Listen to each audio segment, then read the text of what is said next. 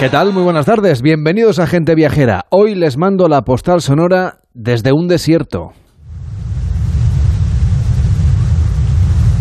Cuando viajamos a Egipto, donde estamos, seguramente lo hacemos movidos por el interés en las pirámides o en la vida de los faraones, quizá también en los fondos marinos del Mar Rojo para practicar submarinismo.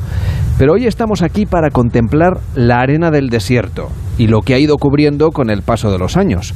Insisto en que no buscamos templos ni restos de la antigua civilización egipcia. Lo que buscamos se remonta todavía más en el tiempo, unos 40 millones de años.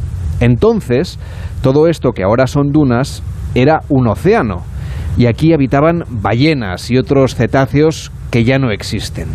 Lo sabemos porque sus esqueletos fosilizados siguen aquí. Los primeros restos empezaron a estudiarse a principios del siglo XX porque este era un lugar recóndito al que muchos de los lugareños no querían ni acercarse. Y no se acercaban porque se contaban leyendas e historias sobre las maldiciones que caerían sobre quien atravesaba estas coordenadas.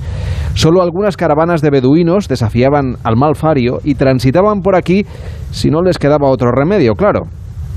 Y fueron ellos, los moradores del desierto, quienes hallaron los primeros huesos en Wadi al-Gitán. Ahora pueden verse en yacimientos al aire libre y entre las galerías del museo que han levantado en medio del desierto.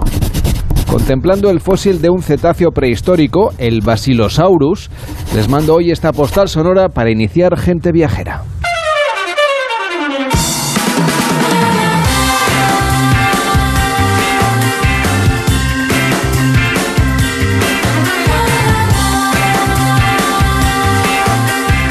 Gente Viajera, el programa de viajes de Onda Cero con Carlas Lamelo.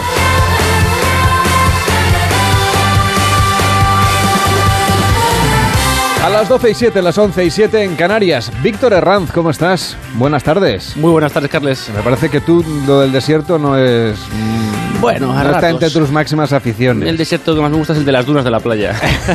Que ahí te vas esta tarde, me parece. Ahí me voy a navegar un poquito con un J80 y unos, unos cuantos amigos y un arrocito con caldoso con un bogavante. Iba a decirte si me llevas, pero... Te puedes venir perfectamente. ah, Navegar poco. No me has invitado, ¿eh? No sé yo si unirme así por el morro. Estás más que invitado. Ya, navegar vamos a navegar poco, pero comer yo creo que vamos a comer bien. Bueno, ¿cómo está el mar hoy? ¿Has visto la previsión? ¿Has mirado la previsión del tiempo y Bueno. todas esas cosas? El tiempo es bueno, hace casi 27 grados, no hace mucho viento, o sea que será una tarde tranquila, pero bueno, luego sobre las 4 se levanta el Mistral, que es típico de aquí de la costa y será más, más entretenido. Pues yo te llevo al norte de España, si te parece.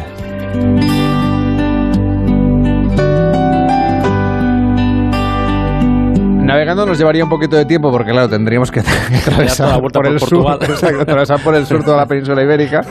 Pero bueno, en el norte de España, entre Galicia y Euskadi, se extiende la España Verde, que es un destino formado por cuatro comunidades autónomas, donde, claro, el verde intenso se funde con ese azul profundo del océano y del mar, por un lado el Atlántico y, por supuesto, el Cantábrico. El paisaje tiene una belleza única, es un, es un lugar excelente también con una gastronomía espléndida y un punto de encuentro también de tradiciones ancestrales, pero también con ese punto de vanguardia, Víctor.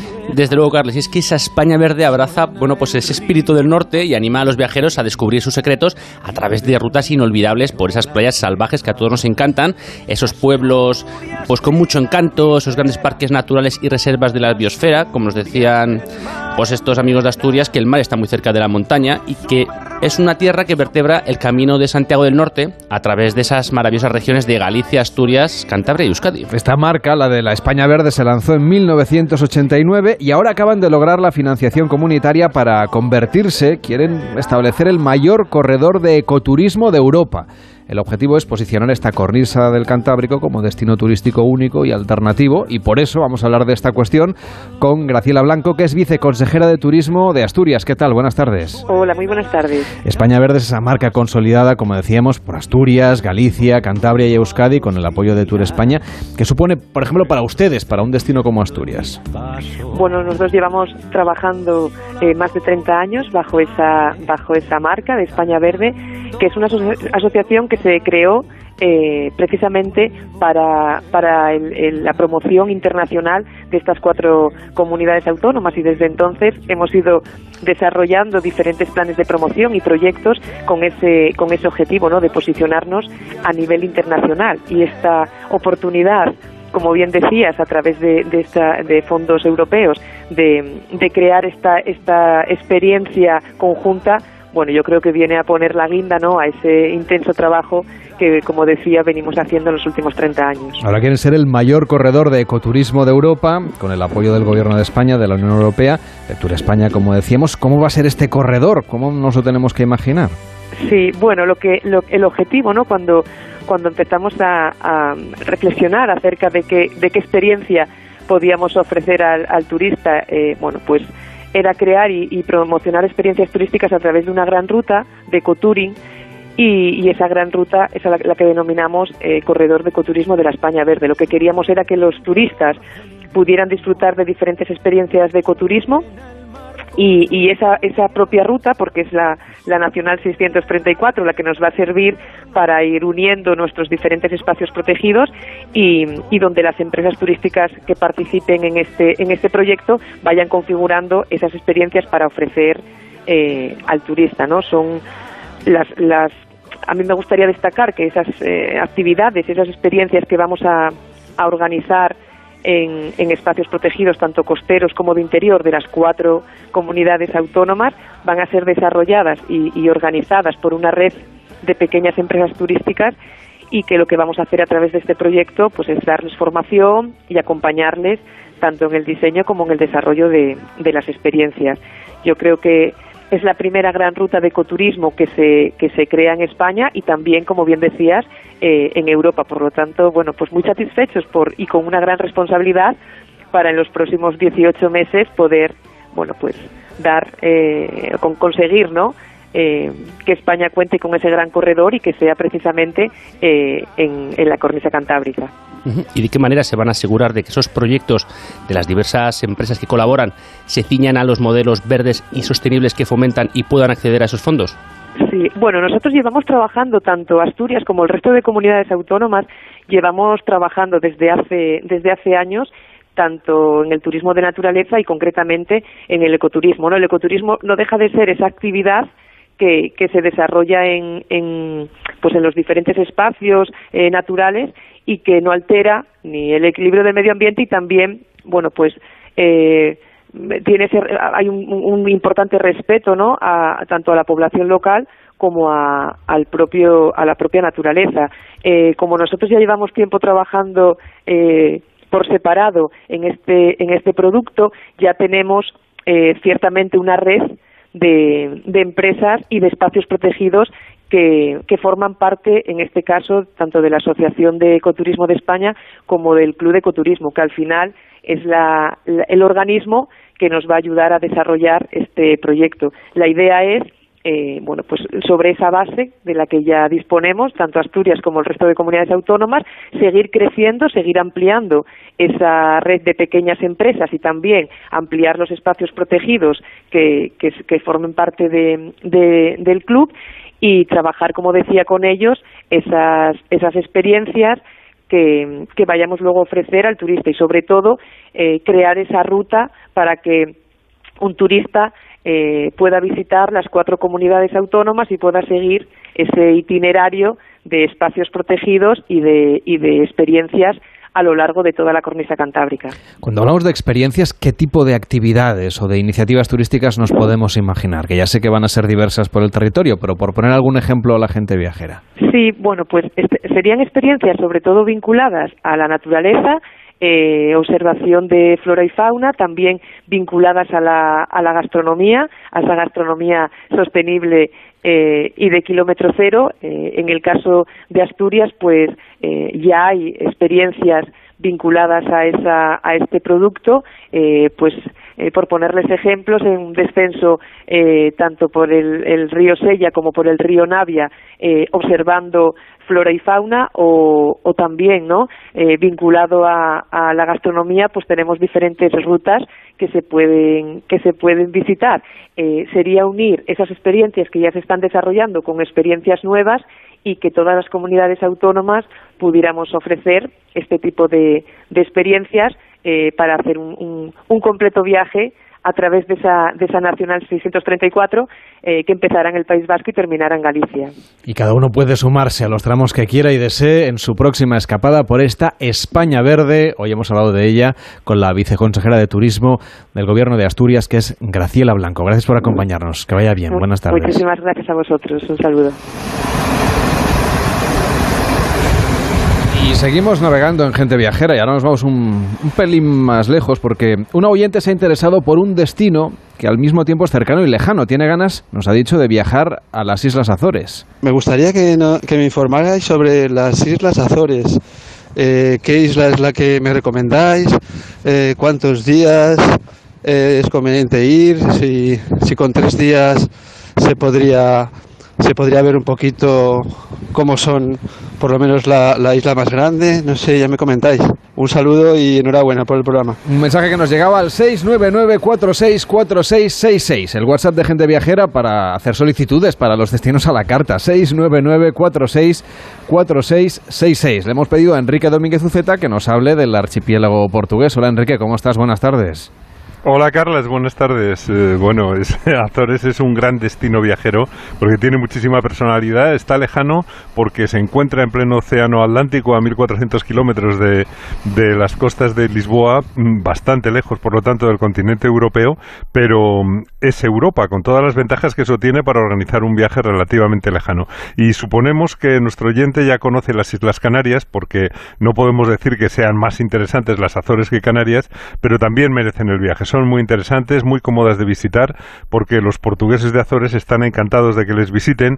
Tienen en el turismo una gran fuente de ingresos y tradición larga de recibir viajeros británicos que buscaban un clima moderado, cálido para ellos y acudían a sus balnearios de, de cálidas aguas volcánicas. Pero a mí me gustaría destacar que además de turísticas en el sentido de vacaciones, de senderismo y de playa, pues Azores también tienen un lado mítico en la ruta de los balleneros históricos. Que desde luego eso es un tema interesantísimo para, para motivar un viaje, porque es una zona con muy abundante vida marina, con tradición de pesca y, como nos contabas, la caza de las ballenas. Bueno, pues sí, tienen una fuerte tradición de caza de ballenas, sus puertos eran balleneros y hay museos sobre el tema. Ya sabes que los grandes balleneros buscaban los cachalotes que daban valiosos aceites para la iluminación antes de que llegase la electricidad, que su puerto más importante estaba en New Bedford, en Massachusetts, en, los, en el norte de los Estados Unidos, y sus barcos iban hasta el hemisferio sur en busca de ballenas, pero solían detenerse para aprovisionarse en las Azores, donde reclutaban marineros, gente con experiencia, así que por allí pasaron todos los que inspiraron Moby Dick y otros libros sobre balleneros. Y Azores ha sido un gran emporio ballenero hasta que se prohibió la captura en los años 80 del siglo pasado, afortunadamente.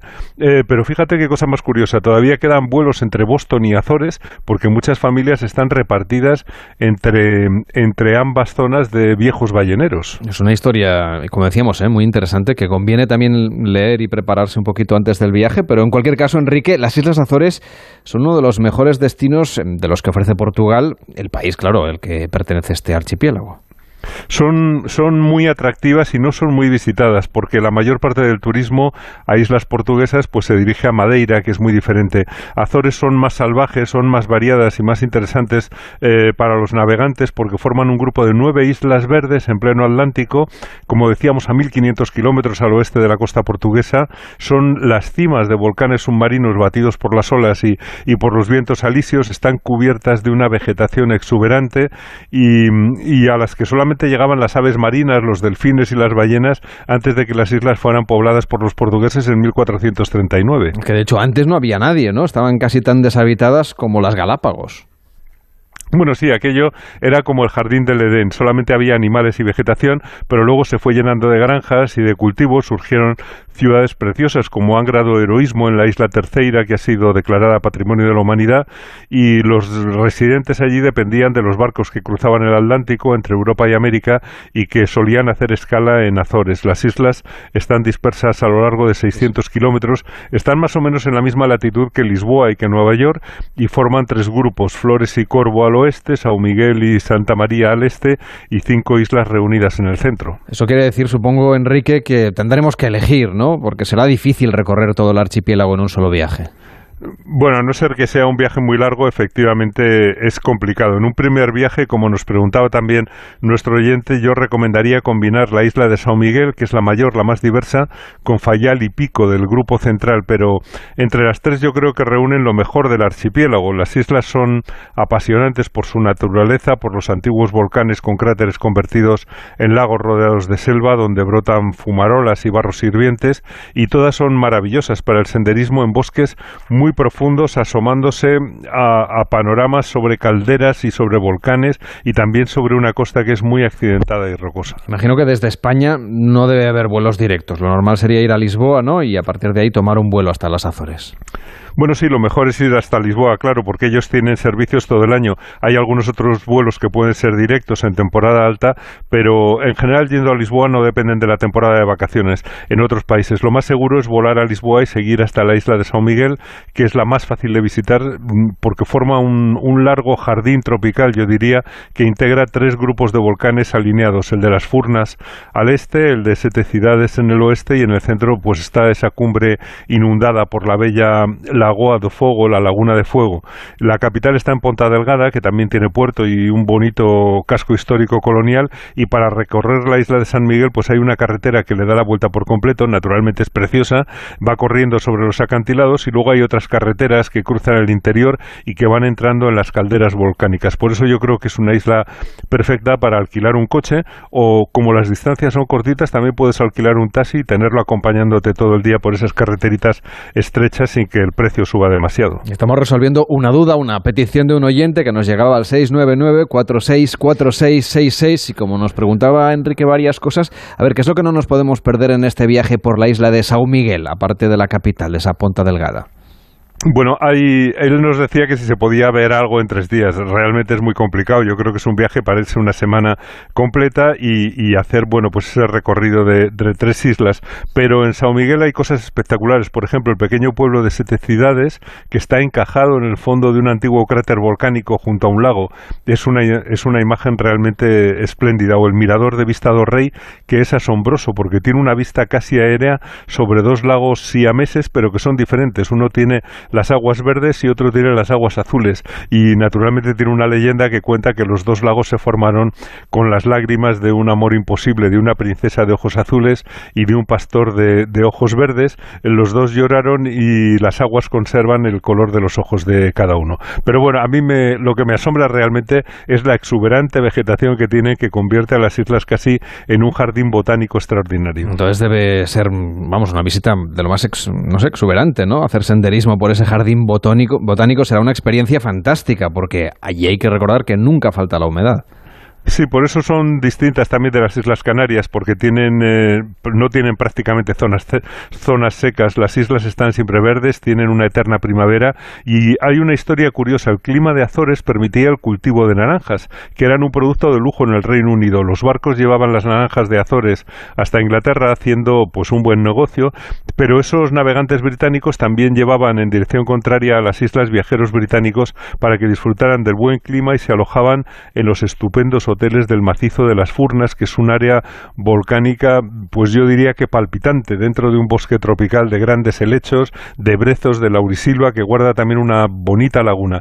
El suelo del parque, mm, podríamos hacer la comparación de que es una sartén de aguas en ebullición, porque está lleno de barros borboteantes y de fumarolas permanentes, del que surgen esas aguas termales que no solamente atrajeron turistas, también atrajeron a la clase alta de la isla que levantó allí sus mansiones de recreo en el siglo XIX y algunos hoteles de lujo para los británicos que llegaban en busca de mejorar su salud. Y hoy, pues allí en las Furnas hay 23 clases de aguas diferentes y cuando pasó por allí Charles Baudelaire dijo que el lugar era un escándalo de la naturaleza. Yo desde luego creo que tenía muchísima razón porque mm, es muy muy impresionante esa vegetación exuberante que parece casi falsa por su riqueza. Y nos decías Enrique que podríamos enlazar la isla de Sao Miguel con otras dos islas, las de Fayal y Pico.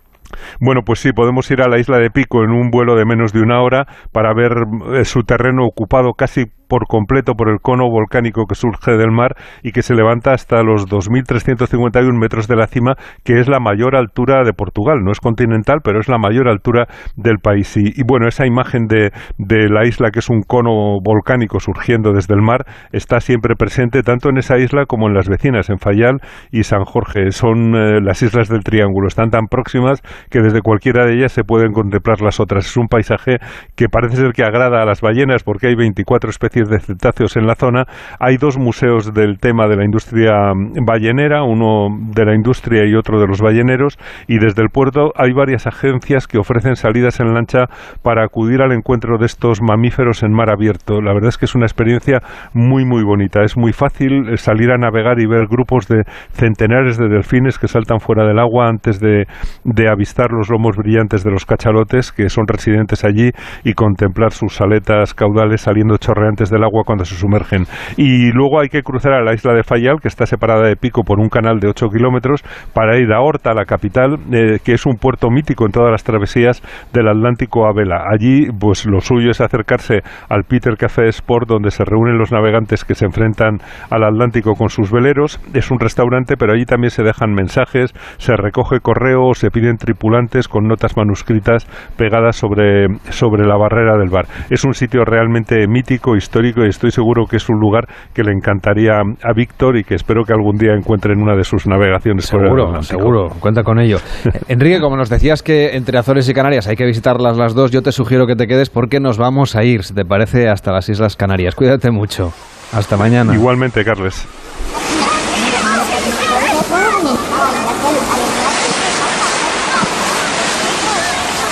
En Onda Cero, gente viajera. Carlas Lamelo. A continuación nos abrimos paso en un entorno de exuberante vegetación y de clima envidiable. Estamos en Adeje, en el sur de Tenerife, y aquí vamos a visitar ni más ni menos que al mejor parque acuático del mundo, desde cuyas instalaciones tendremos además vistas privilegiadas a la vecina isla de La Gomera. Lorena Pérez Mansillas, llevas ya el bañador. Buenas tardes. Buenas tardes, yo soy de bikini. Ah que te conste, me gusta mucho más. y sí, sí, lo tengo, lo tengo todo preparado, el bikini, el protector solar, todo, porque como bien dices, la Melo eh, vamos al mejor parque acuático del mundo. Así lo acaban de premiar por tercera vez en los Park World Excellence Award. Es un galardón de gran prestigio en el sector del entretenimiento y se suma a otros reconocimientos con los que ya cuenta Siam Park, como el del mejor parque acuático del mundo por octava vez consecutiva según TripAdvisor, o el de mejor parque acuático de Europa, título ganado también hace muy poquitos días por undécima vez. Siam Park es todo un símbolo dentro del grupo Loro Parque, ese entramado empresarial imprescindible en Canarias por su calidad y por ser dinamizador del turismo de las islas. Vamos, que es una perfecta opción para este otoño-invierno. Pues vamos a tirarnos por los toboganes del mejor parque acuático del mundo. Vamos a conocer este Siam Park con Christoph Kiesling, que es vicepresidente del grupo Loro Parque. ¿Cómo está? Buenos días. Eh, ¿Qué es lo que han puesto de valor especialmente los eh, el jurado, las personas que toman estas decisiones tan importantes de elegir al mejor parque acuático del mundo? ¿Qué es lo que hace del Siam Park que haya conseguido esta distinción? Vale, primero no lo conozco. El jurado no lo conozco. Y es. Eh, para nosotros es muy complicado de saber cuando viene alguien del jurado a visitarnos, siempre y cuando que no esté avisado que venga. Lo de TripAdvisor, por ejemplo, son todos los, los viajeros que realmente han visto el parque, han disfrutado del parque y después dejan sus comentarios. Y TripAdvisor a nivel mundial hace una analítica de todos los comentarios y al final de, de la temporada valoran quién ha salido con los mejores comentarios en, en su página web en los Park World Excellent Award. Es un comité, es un jurado de profesionales que conocen lo que es perfectamente la, la industria y ellos reconocen cuál es el mejor. Igual en el uh, European Star Award, igualmente es un jurado. Ahí creo que son hasta cuentas que deciden a quién le van a otorgar lo que es el premio. Pero nosotros da igual de dónde viene, viene el premio, estamos más que encantados en recibirlo, en compartirlo con el equipo, con la familia, que ha conseguido este reconocimiento y para nosotros esto obviamente es, es un, un honor y una, una invitación a seguir buscando lo que es la excelencia en el servicio, en el producto. Y esto es nuestro día a día. ¿Usted por qué diría que es el mejor parque acuático del mundo y qué es lo que le diferencia de otros parques eh, similares? Eh, ¿Cómo es la experiencia del visitante que va a Siam Park? Vale, hay diferentes aspectos. Primero, el aspecto más importante, número uno, es que nosotros no ponemos en, en primera línea lo que es el tobogán, para decirlo así, que sale de una torre que se puede ver desde la autopista y que después la gente puede bajar en, en, esta fibra de vidrio. Si nosotros somos prácticamente lo que es una experiencia con una película de Indiana Jones. Es una jungla y dentro de la jungla hay varios capítulos que son varias historias y cada tobogán tiene su propia historia. Y así que el, el, visitante que nos visita primero no ve el tobogán, porque el tobogán está empotrado, está escondido, está no visible para el cliente Después tiene la tematización, que es la historia de cada uno de los toboganes, al cual él tiene que subir por un camino que pasa por estas preciosas eh, junglas y, vegetación que tenemos. Después llegas al punto de salida arriba, que está en la montaña, así que nosotros no tenemos lo que son torres a donde bajan los toboganes, sino tenemos lo que es una pendiente natural, que es la geografía del terreno que hemos convertido en su principio fue un desierto, después en una jungla y en dentro de esta montaña hemos empotrado lo que son los toboganes. Así que la persona que nos visita realmente es el principal actor de una película que él puede dirigir y decir va a ser de mucha acción, de mucha adrenalina o va a ser más bien una película relajante y de amor. Así que ofrecemos para cada uno lo que son unas atracciones a su gusto que sea más rápidos o menos rápidos, más adrenalina o más relajación. Y todo esto con una calidad que no hay un 5 estrellas que puede ir con el nivel de calidad que estamos ofreciendo. O sea que la adrenalina, por lo tanto, está asegurada en este parque. Eh, tienen ustedes, por ejemplo, una montaña rusa acuática que se llama Singa, con 240 metros de recorrido, 14 cambios de dirección, 14 curvas diferentes de alta velocidad, eh, un diseño de propulsión de agua que es muy innovador en este sector de los parques acuáticos. ¿Hacia dónde va o hacia dónde caminan esto, el futuro de este tipo de establecimientos, de los parques acuáticos? ¿Qué innovaciones saben ustedes que se van a ir incorporando los próximos años? Vale, Singa ha sido lo que fue un prototipo que ha encontrado lo que es un mercado y ahora el verano que viene, el verano 23, vamos a presentar lo que es un nuevo tobogán que es eh, justo la evolución del Singa. Nosotros lo llamamos el Dueling Singa, eh, que es el que va a tener lo que son elementos como el Singa, pero vamos a estar más rápidos, más feroces, más largos, 309 metros. Así que yo invito a todo el mundo que venga a partir de julio del año que viene para conocer lo que es la nueva atracción y así el nuevo benchmark dentro de la industria de los parques acuáticos si el parque en Tenerife representa prácticamente lo que es este parque innovador diferente, a donde otros parques que hoy en día se construyen, sean en Estados Unidos, sean en el Medio Oriente o en Asia, ya tenemos el placer de recibir aquí todos los promotores que ven no solamente las atracciones que son espectaculares y mucho más rápidos que en Asia o en Estados Unidos, esto tiene diferentes razones por el público y por las leyes.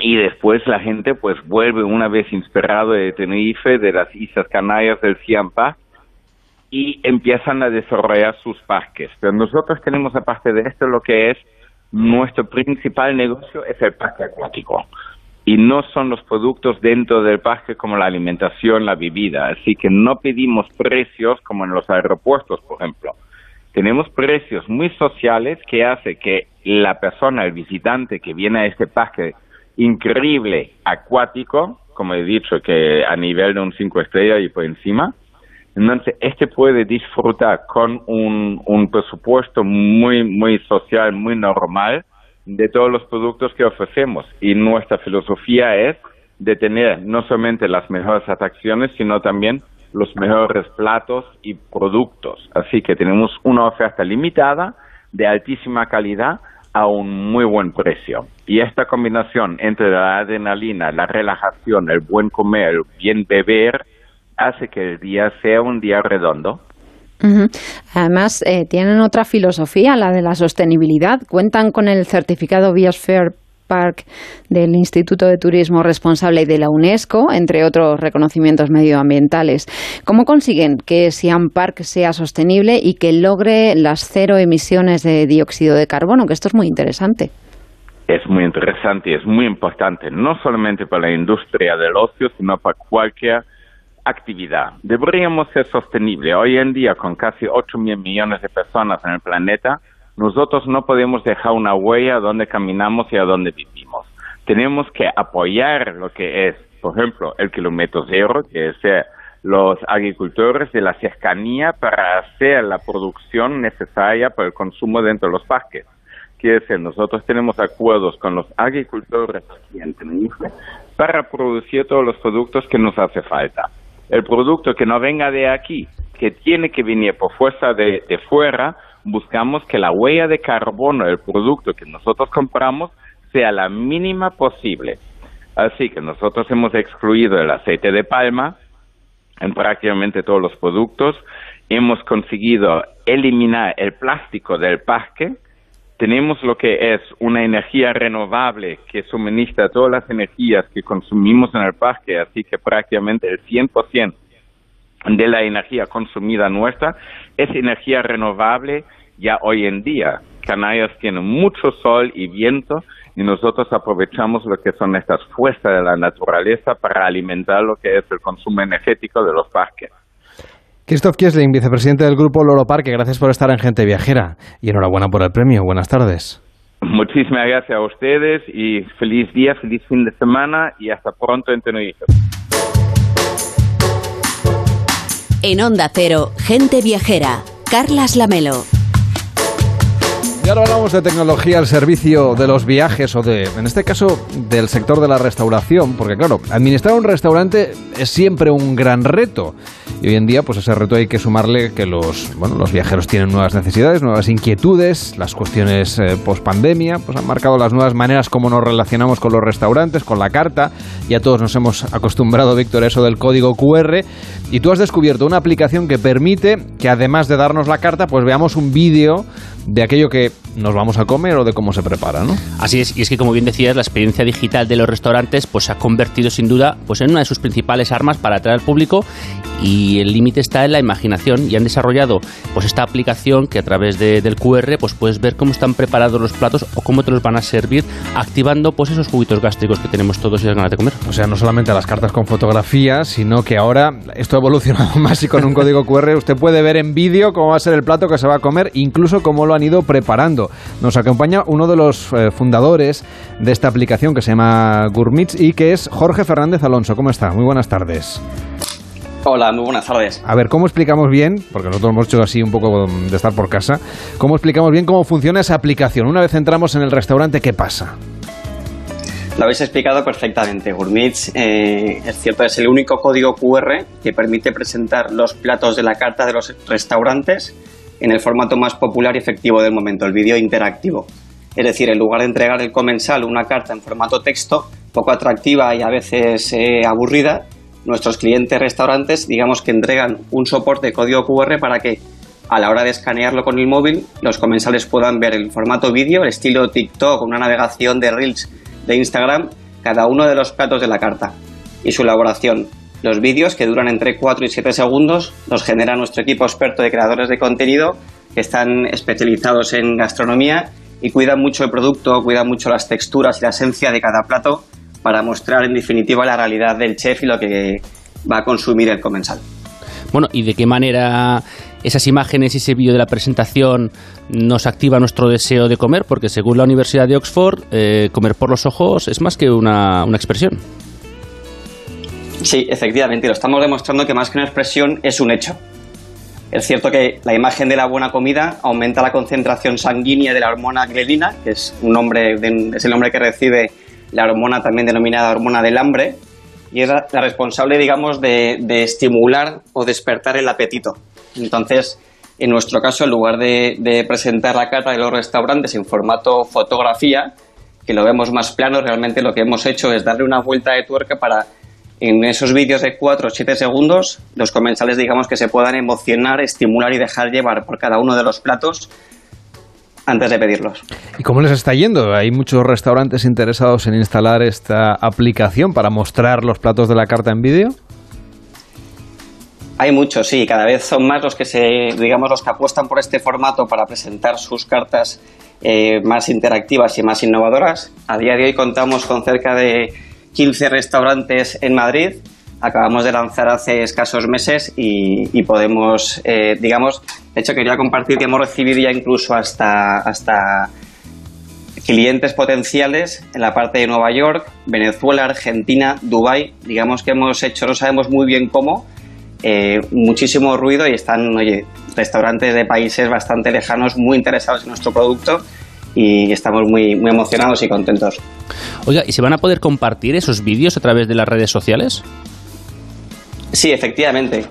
Al fin y al cabo lo que hemos desarrollado es una aplicación web que no deja de ser un enlace, una URL, un enlace web que está asociado a cada carta del establecimiento y para ello los restaurantes lo que pueden hacer es coger esa URL y la pueden compartir en redes sociales, la pueden compartir en newsletter, la pueden incluso están haciendo muchos incluirla en la categoría carta dentro de su página web y así digamos que ofrecer a sus comerciales y potenciales consumidores una carta en este formato. Jorge Fernández Alonso, muchísimas gracias eh, por estar con nosotros y por explicarnos esta novedad. A ver si nos la encontramos pronto en un restaurante. Que tenga mucho éxito, que vaya bien. Buenas tardes. muchísimas gracias. Hacemos una pausa en Gente Viajera y a la vuelta nos paseamos por el Salón Náutico de Barcelona. Gente Viajera, el programa de viajes de Onda Cero con Carlas Lamelo. Líder y lo más visto del domingo. Es mi hermana. Solo era una cría. ¿Qué diablos querías de mi hermana? Yo no la he matado. Casi dos millones de espectadores. ¿Lo sabías y por eso me elegiste? Pues claro que no, me he enterado al mismo tiempo que tú. ¡Eres un embustero! Secretos de familia. Mañana a las 10 de la noche en Antena 3. Y después, últimos capítulos de Infiel en Antena 3. Ya disponible en A3 Player Premium. ¿Quieres ahorrar con los superchollos diarios de Carrefour? Aprovecha porque solo hasta el 18 de octubre tienes un 20% de descuento en cupón canjeable en todos los jamones y paletas en pieza. Válido en Carrefour, Carrefour Market y Carrefour.es. Carrefour, aquí poder elegir es poder ahorrar.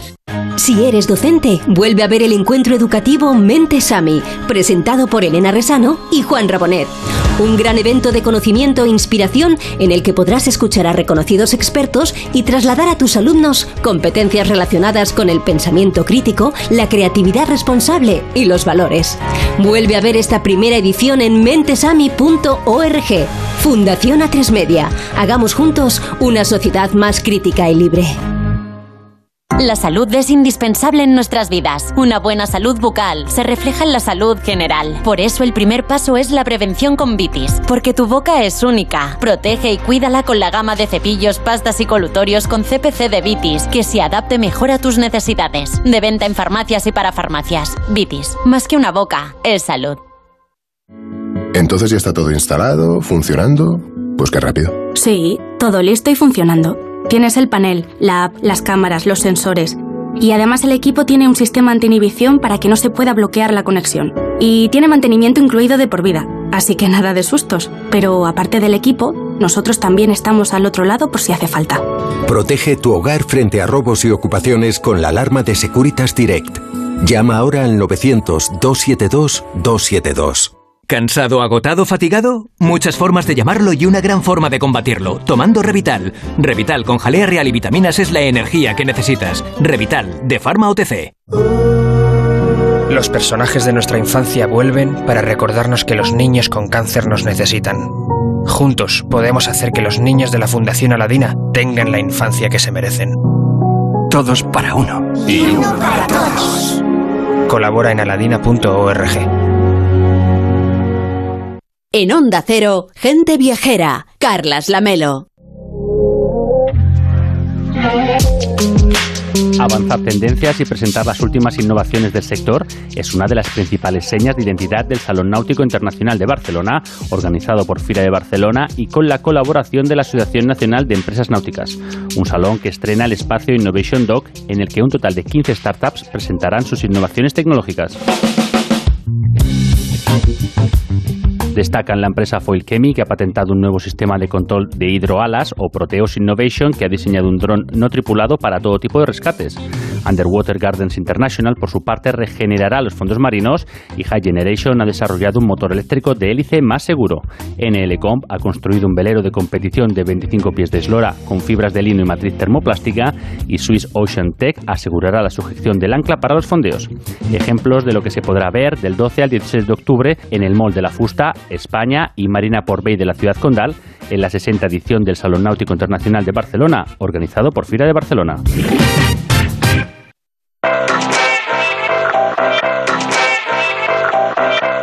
Viajera, sábados y domingos a las 12 del mediodía, con Carlas Lamelo.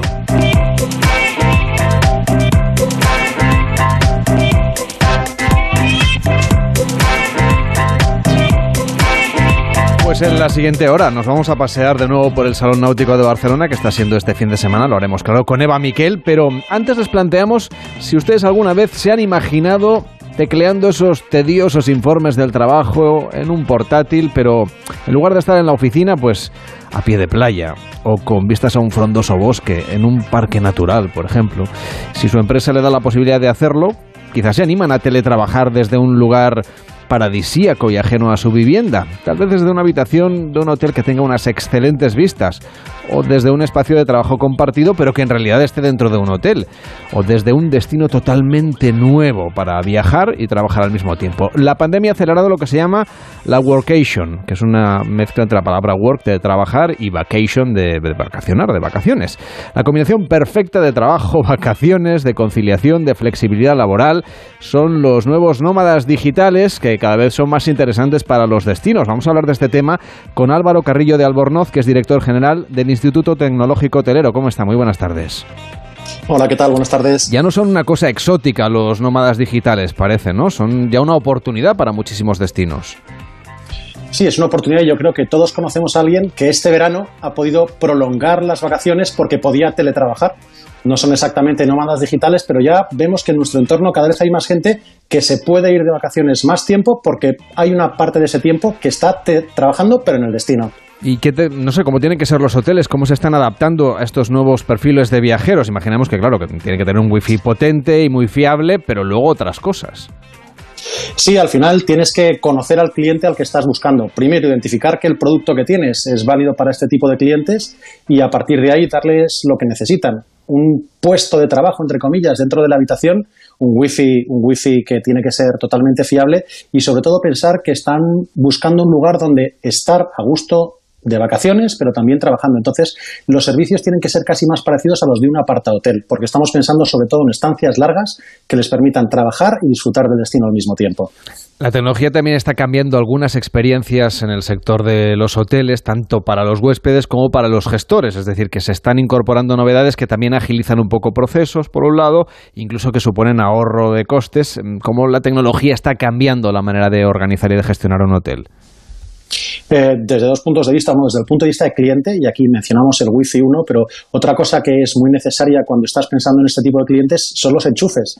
Eh, como clientes normales estamos viendo que hacen falta muchos enchufes en la habitación y muchos hoteles que esto, aunque parece muy básico, los clientes ahora queremos tener enchufes encima de la mesilla de noche, no debajo. Y poquito a poco son estos detalles los que hacen eh, que el cliente se sienta más cómodo. Y desde el punto de vista interno operativo, la tecnología está avanzando muchísimo para automatizar procesos y hacer que aquellos procesos que antes se tenían que hacer con personas muy flexibles, multitarea, poquito a poco esas tareas de bajo valor añadido, desde la planificación, eh, mantenimiento, pisos, habitaciones, se puedan planificar mucho mejor y hacer de manera mucho más eficiente gracias a la tecnología. Nos acompaña también Joaquín Romero. ¿Cómo está? Muy buenas tardes. Hola, buenas tardes. Que es fundador y CEO de la startup española Coliving Hotels, que es una especie de buscador, ¿no? De plataforma única en España que ofrece un banco de 150 hoteles entre España y Portugal para este tipo de viajeros. ¿Qué es lo que buscan los nómadas digitales?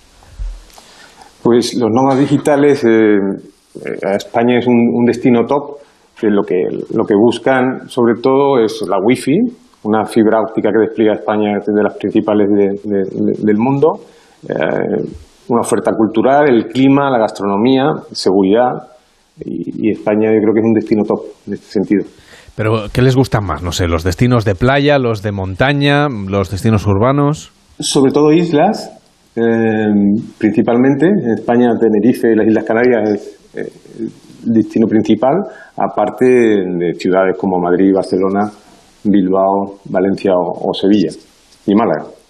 Y Álvaro, cuando tiene que diferenciarse un hotel, es decir, ¿cómo, ¿cómo, marca que es un, no sé, igual que hay hoteles pet friendly para quienes tienen mascotas, o hay hoteles familiares eh, con, con, actividades y cosas pensadas para los más pequeños?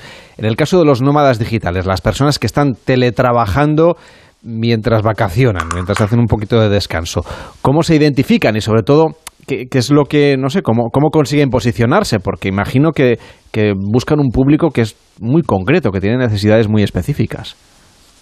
Sí, aparte de lo que hemos dicho desde el punto de vista de la oferta, tienen que saber qué cliente están buscando y hacer ofertas para ese tipo de cliente porque son ofertas especiales para estancias largas. Entonces tienes que tener guiños desde el punto de vista del marketing para esas estancias largas pensando en el cliente y luego, muy importante, están trabajando en destino pero también tienen vida después del trabajo. Entonces tienes que tener unos servicios para disfrutar el destino y como decía Joaquín, la oferta cultural que tenemos y la oferta gastronómica es potentísima y entonces ofertar aparte de estancias largas, una oferta alrededor del destino eh, que sea muy, muy potente y en España, gracias a Dios, la tenemos. Y una cosa muy importante, eh, son nómadas digitales, pero ahora con este invierno que se avecina en Europa también van a ser nómadas energéticos va a ser mucho más barato estar aquí trabajando viviendo que estar pasando el invierno con frío en el norte de Europa. Hace unos días estuvimos en Torremolinos haciendo el programa desde allí, había hoy un congreso de turismo y hablaban justamente de este concepto, de estos nómadas energéticos, ciudadanos del norte y el centro de Europa, que quizás se acercan a nuestras costas porque, como nos decías, con el precio que va a tener la calefacción, pues le resulta más económico quedarse aquí. Eh, ¿Realmente se están produciendo, estáis detectando vosotros búsquedas específicas de este tipo de viajeros? Pues eh, todavía no podemos eh, dar eh, cifras, pero sí que hay una tendencia porque los hoteles se están preparando para ello y están teniendo buena demanda. No puedes ofertar un hotel entero para este tipo de para este tipo de cliente, pero sí buscar determinadas habitaciones y sobre todo desde el punto de vista de marketing hacer determinadas ofertas que sí que se están cubriendo. Y Joaquín, cuando hablamos del sector hotelero, es decir, hemos hablado mucho de los viajeros, pero también están las empresas del sector como Silken, como NH, como Vinci, que ya se han sumado a vuestra plataforma. ¿Cómo funciona para ellos? Es decir, para quienes tienen un hotel. Los que tienen un hotel, eh, pues en su temporada media y baja, les viene fenomenal porque ofrecen una tarifa mensual y eh, es una nueva fuente de ingresos mucho más estable y un colchón de ocupación vital para el negocio, asegurando que siempre tendrán huéspedes en esa temporada, esos valles de, ocupación. Mm, y, digamos, para, para ellos eh, tienen que simplemente que inscribirse, ¿no? Como están en otros buscadores de, hoteles más generalistas, entiendo. Sí, eh, mandan un formulario y inscribirse es para que podamos subir su anuncio y su oferta eh, con todas las características y lo que ofrecen eh, una, buena habitación con un buen escritorio, eh, la wifi es muy importante y aparte si tienen piscina, si tienen gimnasio incluido. El paquete, el paquete básico incluye el alojamiento, mínimo un mes, la limpieza semanal y la buena wifi. ¿Y la gastronomía, por ejemplo? Es decir, ¿este tipo de viajeros también reclaman, no sé, media pensión o pensión completa? no, no, no especialmente. Eh, suelen consumir, eh, si se quieren mezclar más con, con, con, lo local, con, eh, con las comunidades locales, con, la ciudad, y más que quedarse solo en el hotel. Incluso el, el, el coworking, contratan coworking aparte del hotel, aunque también el, hotel puede ofrecer su, su espacio de coworking. Y Álvaro, otras novedades que estén buscando o estén persiguiendo el sector hotelero para atraer este nuevo tipo de viajeros. ¿Qué otras cosas tecnológicas o no? Eh? Es decir, ¿cómo tienen que adaptar o qué reformas se están haciendo en las habitaciones para buscar este nuevo perfil de viajero? Al final yo creo que tiene que haber un efecto red y lo que comentaba antes, eh, las conexiones que pueda haber dentro del hotel para conocer a otro tipo de clientes que estén en la misma situación y a partir de ahí hacer, hacer eh, redes para disfrutar del destino, además de trabajar, yo creo que son muy importantes. Que al final eh, el hotel sea un, nexo de unión entre eh, la persona que está trabajando en un destino y otras personas que estén en una situación similar para conocer el destino y disfrutar del destino además de trabajar allí. Entonces, esa oferta que puedan hacer de manera cruzada con todo el destino, yo creo que es muy importante para poder atraer clientes. Vamos ahora a la búsqueda de uno de esos hoteles para nómadas digitales, el Hotel Playa del Sol, que está en la isla de Gran Canaria. Lograron ellos mantener a golpe de huéspedes teletrabajadores europeos una ocupación del 100% en plena pandemia. Y ya en esta nueva normalidad, el Surfing Colors Corralejo en Fuerteventura es quien recoge ese testigo y quien se ocupa de ese tipo de viajeros con una oferta pensada para esos nómadas digitales. Nos acompaña José Ángel Prado, que es director general de ambos hoteles, el Playa del Sol en Gran Canaria y el Surfing Colors en Corralejo en Fuerteventura. ¿Qué tal? Muy buenas tardes. ¿Qué tal? ¿Cómo estás, Carles? Bueno, creo que le cogemos de vacaciones en Islandia. ¿Usted está de vacaciones o teletrabajando? Sí, bueno, estoy, estoy, estoy, bueno, de vacaciones con la familia y, y bueno, de paso, pues se puede llamar algo de teletrabajo también, ¿no? Porque el ordenador portátil siempre va conmigo. ¿Y cómo, cómo se han ido adaptando estos dos hoteles que apostaron desde el principio por los nómadas digitales? Pues te cuento, Carles. Vamos a ver. Eh, Playa del Sol en un inicio, eh, efectivamente en la pandemia, pues, pues sobrevivimos a, a esta pandemia pues gracias a, a este tipo de, de cliente, ¿no? Es cierto que ahora volvimos al cliente eh, habitual que teníamos antes de la pandemia y sin embargo en el otro hotel, en Surfing que está en Fuerteventura, pues ahí sí que tenemos eh, más nómadas, ¿no? Eh, que, que, en el otro hotel.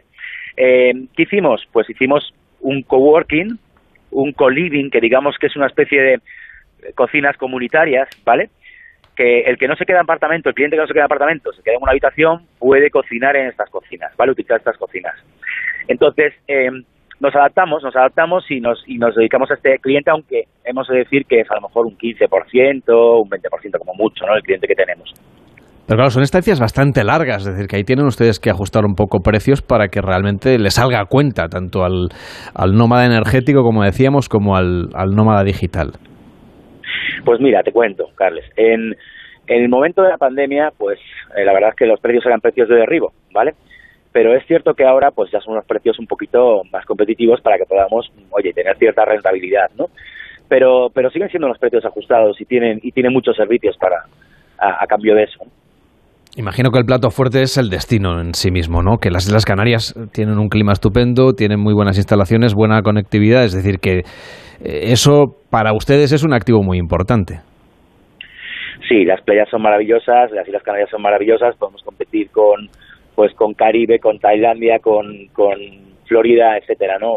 La verdad es que, el clima es maravilloso, las playas lo son y las instalaciones, la gastronomía, lo que hablábamos, la, la gente, pues eso, la española, que la gente le gusta mucho, ¿no? Nuestro, nuestra forma de ser, etcétera, y nuestra forma de vivir. Todo eso es, es muy potente, sí de alguna manera ustedes ya estaban un poco acostumbrados ¿no? a recibir cuando en otros destinos de sol y playa pues ya cerraban temporada, es cuando para ustedes empieza en Canarias la temporada alta. Ya estaban un poco acostumbrados a recibir a gente que huía un poco del frío, ¿no? En el norte de Europa, sobre todo. Sí, pero sobre todo, sobre todo en Gran Canaria. Porque en Canaria la temporada alta es el invierno. Mm. Pero sin embargo, Fuerteventura es más estacional, es más quizá, quizá pues te cuento, verano, Semana Santa, eh, Navidades, Semana Santa, etcétera, ¿no? Luego hay momentos valle en los que sí estoy de acuerdo con los compañeros que han hablado, que esos momentos valle te ayudan a, subir un poco la ocupación ¿no? con este tipo de cliente. Lo que sí es importante, lo que sí que quiero, eh, digamos, matizar, es que no solo son nómadas, digitales, nómadas digitales es un término así de una persona que viaja por el mundo con su portátil y trabaja, pero también hay remote workers, ¿vale? Los remote workers es otra cosa, es otro concepto, son empresas que tienen a sus empleados trabajando un mes al año fuera y que trabajan de, de 8 a 5 a lo mejor, ¿no? ¿Vale? Entonces ellos tienen un horario y son más de empresa. Y eso también tenemos, tenemos de todo un poco. Y luego lo que es fundamental es la experiencia, la experiencia, las comunidades que se crean, se crean comunidades, porque aquí creamos comunidad dentro del hotel y esa, de eso dentro de esa comunidad también otras relación con otras comunidades que hay en la isla también. José Ángel Prado, director general del Hotel Playa del Sol y Surfing Colors en Canarias. Que vaya bien, buenas tardes. Muchas gracias. ¿Me dejarías una, dar una, o simplemente una, un agradecimiento? Sí, pero muy rápido, que llegan las noticias. Sí, muy rápido, nada. A, todo nuestro equipo, nuestras dos directoras, Noelia y Doya, eh, todos los que están allí en el coworking, que es al final Diego y Julia y mi sobrino Miguel Fariña, que también fue impulsor de esto. Venga, pues, pues, muchísimas gracias y nos sumamos a ese agradecimiento. Joaquín Romero, fundador y CEO de esta plataforma de Coliving Hotel. Gracias por acompañarnos. Buenas tardes. Muchas gracias. Y Álvaro Carrillo de, de Albornoz, director general de ITH. Gracias también por estar hoy en Gente Viajera y explicarnos estos conceptos. Que vaya bien. Buenas tardes. Muchas gracias. Buenas tardes. Llega Yolanda Viladecans, les cuenta lo que ocurre en el mundo y seguimos viajando aquí en Gente Viajera. La una, mediodía en Canarias. Noticias en Onda Cero. Buenas tardes. El presidente del Gobierno, Pedro Sánchez, acaba de defender en Berlín ante los socialistas europeos que en todas las crisis hay algunas grandes empresas que ganan mucho dinero en alusión a las energéticas y que es necesario, como ha hecho España, grabarlas por estos beneficios extraordinarios. Ha reiterado el jefe del Ejecutivo español que se deben abordar tres aspectos para afrontar esta crisis eh, que tenemos encima. Una reforma energética y soluciones a la crisis climática, la protección social y en especial a los más vulnerables y que las grandes que tienen beneficios extraordinarios arrimen el hombro. Es importante reformar el mercado y desligar los precios del gas del precio de la electricidad. Debemos afrontarlo y hacerlo lo antes posible. Primero, alinear las respuestas conjuntas como en una crisis climática. Segundo, la protección social a las clases medias, los vecinos y los más vulnerables. Es lo que hacemos. Es importante afrontar soluciones europeas para las grandes empresas y las familias. Y desde Santiago de Compostela, el presidente del Partido Popular, Alberto Núñez Fijo, que está participando en el decimotercer Congreso Nacional de Familias Numerosas, vuelve a insistir en sus medidas económicas para salir de la crisis. Insta al Gobierno a rebajar temporalmente el IVA de los alimentos básicos y reitera la rebaja del IRPF a clases medias y bajas. Redacción en Galicia, Víctor Blanco. No hace demasiado tiempo que España tenía una de las cestas de la compra más baratas de Europa y esto ya no es así. Alberto Núñez Feijó se ha referido a los datos del IPC publicados ayer. Los alimentos han incrementado sus precios en casi el 14,5%. El presidente de los populares reclama una reducción temporal del IVA en estos productos. Creo que hay que rebajar de forma temporal el IVA de los alimentos básicos al menos durante el tiempo en el que los alimentos tengan un incremento de precios del 14,4%. Por tanto, reducir el IVA de la carne, del pescado, del agua embotellada, de la pasta, de las conservas, creo que temporalmente deberíamos de hacerlo para mandar un mensaje de compromiso social. Además, ha vuelto a insistir en reducir el IRPF a las clases bajas y medias porque recuerda que la última vez que se actualizó la tarifa fue en 2008 y desde entonces la inflación ha subido en España un 27%. El nuevo ministro de Finanzas de Reino Unido, Jeremy Hunt, ha reconocido que el gobierno incurrió en varios errores en la gestión de la reforma fiscal que la primera ministra, Liz Truss, ha tenido que corregir y que le ha costado el puesto al anterior responsable económico, corresponsal en Londres, Eva Millán. El nuevo ministro de Finanzas evita los eufemismos, admite que se han cometido errores y dinamita la estrategia económica de Listras. Los impuestos, dice Jeremy Hunt, tendrán que subir y habrá después de todo recortes de gasto. Lo anuncia tras menos de 24 horas en un cargo al que llega tras el despido de su antecesor, un sacrificio ejecutado por la primera ministra para salvar su mandato y convencer a los mercados de la sostenibilidad fiscal de la quinta economía del mundo. El problema es que la crisis es de confianza y Listras la ha perdido en todos los frentes. Como resultado, el debate en Reino Unido ya no se pregunta si durará en Downing Street, sino cuándo será desalojada. Y volvemos a Barcelona, donde esta noche se conocerá al ganador del Premio Planeta de Novela en su 71 edición, con nueve obras finalistas entre las 846 presentadas y con un premio dotado con un millón de euros enviado especial a Barcelona, Paco Paniagua.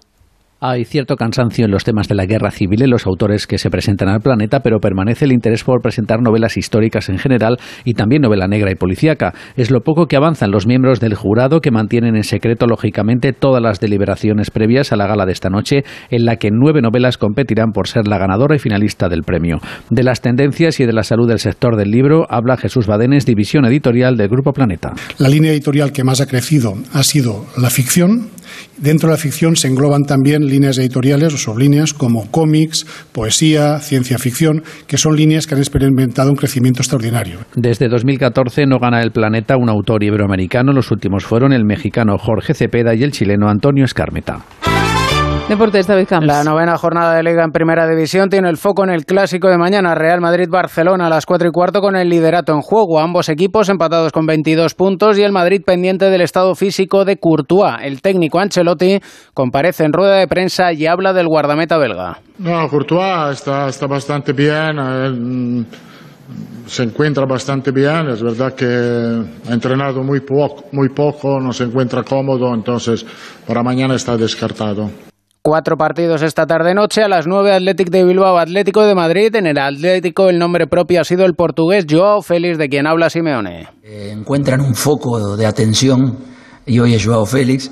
Él es un chico fantástico. Se lleva bien con todos sus compañeros, tiene una muy buena relación con, con el grupo. Estamos hablando de rendimiento de fútbol, nada más. Me está costando más sacarle lo mejor y eso es un tema que lo tengo que resolver yo conmigo mismo. Exigirme a mí mismo más porque estoy en un lugar donde todos los que están dentro de mi plantilla son los mejores de todos y le tengo que sacar el máximo hasta el día que estén. Se completa la jornada con el Girona Cádiz, Valencia Elche y Mallorca Sevilla. Y en la Liga Endesa de Baloncesto, cuarta jornada, esta tarde Granada Bilbao Basket, Tenerife Obradoiro, Fuenlabrada Betis y Manresa Barcelona.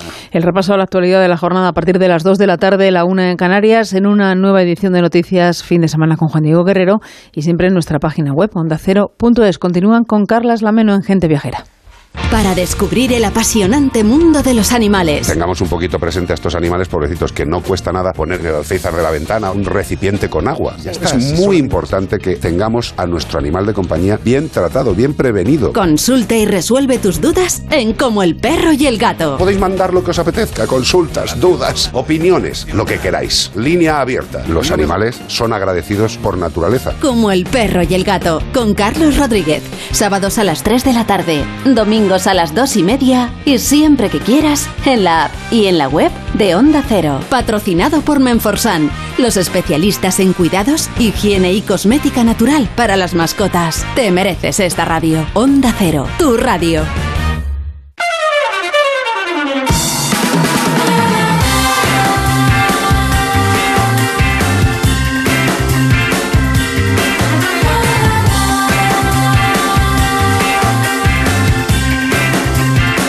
Gente Viajera, sábados y domingos a las 12 del mediodía, con Carlas Lamelo. A la 1 y 7, las 12 y 7 en Canarias. Seguimos viajando y seguimos hablando también del sector del turismo, que como bien saben es la principal industria de nuestro país. Y ya tenemos balance de cómo ha ido este verano. Lo ha hecho esta semana, lo ha presentado esta semana la Alianza para la Excelencia Turística Exceltour, que constata el crecimiento incluso por encima de las expectativas que había sobre el sector del turismo. Un buen año, hemos recuperado en algunos subsectores niveles prepandemia y en otros pues estamos ahí, ahí casi, casi tocándolo. Nos acompaña José Luis Toreda, que es vicepresidente ejecutivo de Exceltour. ¿Cómo está? Buenas tardes. Buenas tardes. ¿Cómo podríamos definir, así en pocas palabras, explicado también para los viajeros, cómo ha ido este verano turístico de 2022? Pues yo creo que con pocas palabras y coloquiales, las ansias de viajar, afortunadamente para los que estamos en el sector, han desbordado todas las previsiones en España en prácticamente todos los destinos turísticos. La verdad es que ha habido mucha venta de última hora, eso sí, o sea, la tendencia es a la decisión de viajar se espera hasta el último momento, pero básicamente en términos de ingresos prácticamente todos los subsectores, sea la distribución, sea el transporte, sea el alojamiento, sea el ocio, han tenido una mejora importante de ventas. No así, que era la otra cara de la moneda que usted anticipaba, en términos de márgenes y resultados, porque bueno, todos somos conscientes como consumidores de cómo está subiendo el coste de la vida, por no hablar de la energía, por no hablar del carburante, por no hablar de distintos costes que inciden muy directamente en la rentabilidad empresarial del sector. Pero desde luego el sector del turismo está mucho más expuesto que otros. Por ejemplo, el precio del carburante es una parte muy importante del presupuesto de las aerolíneas. La electricidad para los hoteles, para los parques temáticos, para los grandes operadores turísticos es una parte importantísima. Claro, este encarecimiento tan elevado les ha obligado a ustedes a ajustar mucho los presupuestos, entiendo.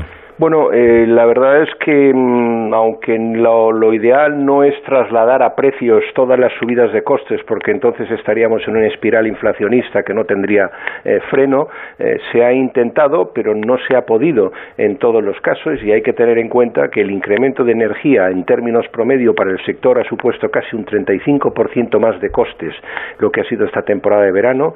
Si hablamos en términos de suministros, casi un 18%, incluso en términos de costes salariales por las dificultades que en algunos casos ha habido para poder captar personal en más de un 10%. Y según el INE, los precios turísticos solo han crecido un 8%.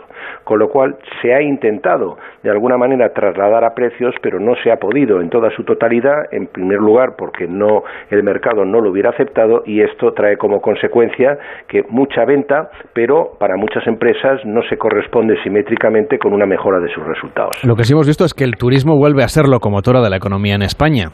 Sí, yo creo que esta es la gran noticia del, más que del verano solo. De las estimaciones que hemos hecho para el cierre del año es que eh, probablemente, según todos los datos que tenemos a nuestra disposición, cerremos el año con un volumen de actividad directa e indirecta de cerca de 150.000 millones de euros apenas 900 millones de euros menos que lo que supuso eh, el importe del, turismo en el año 2019. Si esta previsión se confirma a final de año, eh, realmente el turismo lo que habría supuesto es más del 60%, 65% para ser concretos, de la tasa de crecimiento de la economía española, que el Banco de España estima en un 4,5%. Es decir, de ese 4,5% del total de la economía, el turismo habría sido responsable del 65%.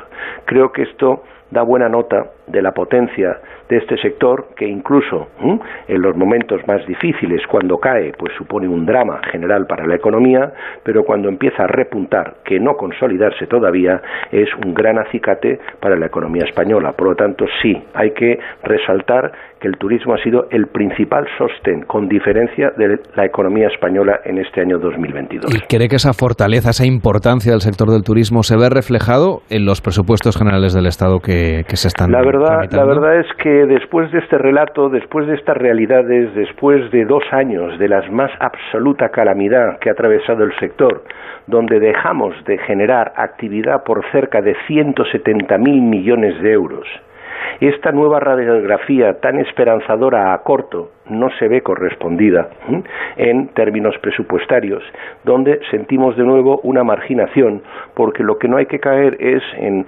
grandes alegorías sobre que el turismo ya se ha recuperado totalmente. El turismo ha recuperado brío, pero sigue teniendo problemas estructurales en muchos lugares del Mediterráneo, en muchos destinos turísticos de primera generación que requieren de fuertes dosis de inversión y fuertes dosis de también de mm, participación del sector privado en ese reposicionamiento. Bueno, no hemos visto en estos presupuestos generales del Estado eh, que se están planteando actualmente en el Parlamento ningún guiño hacia resarcir de esa carencia de esos fondos que hemos tenido en los últimos años, máxime cuando dudamos que vayamos a poder tener en los próximos 10 o 15 años un influjo de fondos de la naturaleza de los fondos Next Generation, más de 70.000 millones a fondo perdido y cerca de 70.000 millones de crédito, que sentimos que una parte bastante más considerable de la que se nos ha asignado debería haber llegado para revitalizar, para asegurar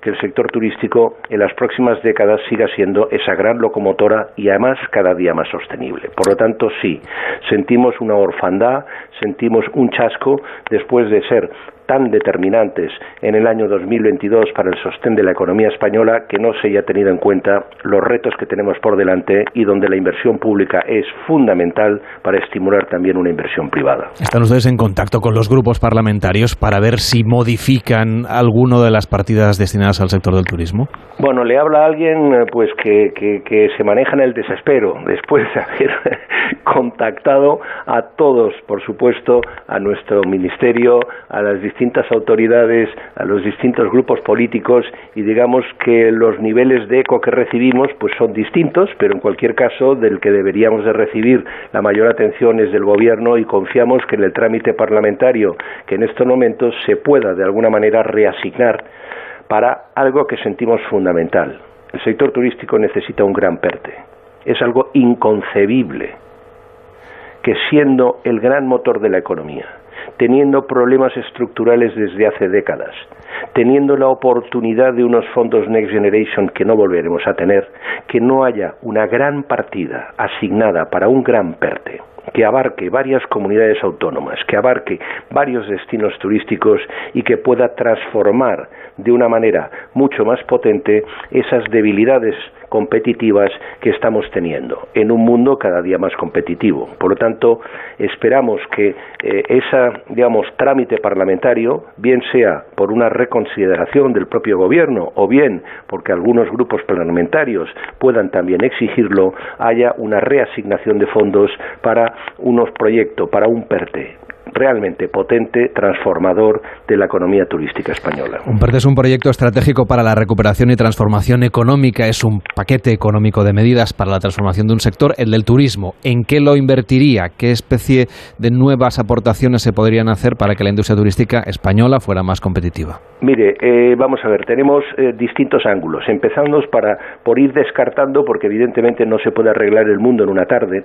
Eh, España, donde tiene, puede tener mayores vulnerabilidades, no es tanto en su capacidad de atraer gente, no es tanto en el problema de demanda, eh, sí más bien en y tratar de identificar aquellos segmentos de demanda que más nos interesen, aquellos que sean más respetuosos con nuestros entornos, aquellos que dejen mayor gasto, aquellos que generen el mejor empleo. Y para ello tenemos que reafinar, tenemos que reajustar nuestras propuestas de oferta para adaptarnos a un consumidor cada día más exigente, cada día buscando experiencias más auténticas y en un mundo cada día más competitivo donde cantidad de países se afanan en captar a esos mismos clientes. Por lo tanto, los retos para nosotros prioritarios están en la evolución, en la transformación de nuestra oferta, de nuestras propuestas de oferta turística.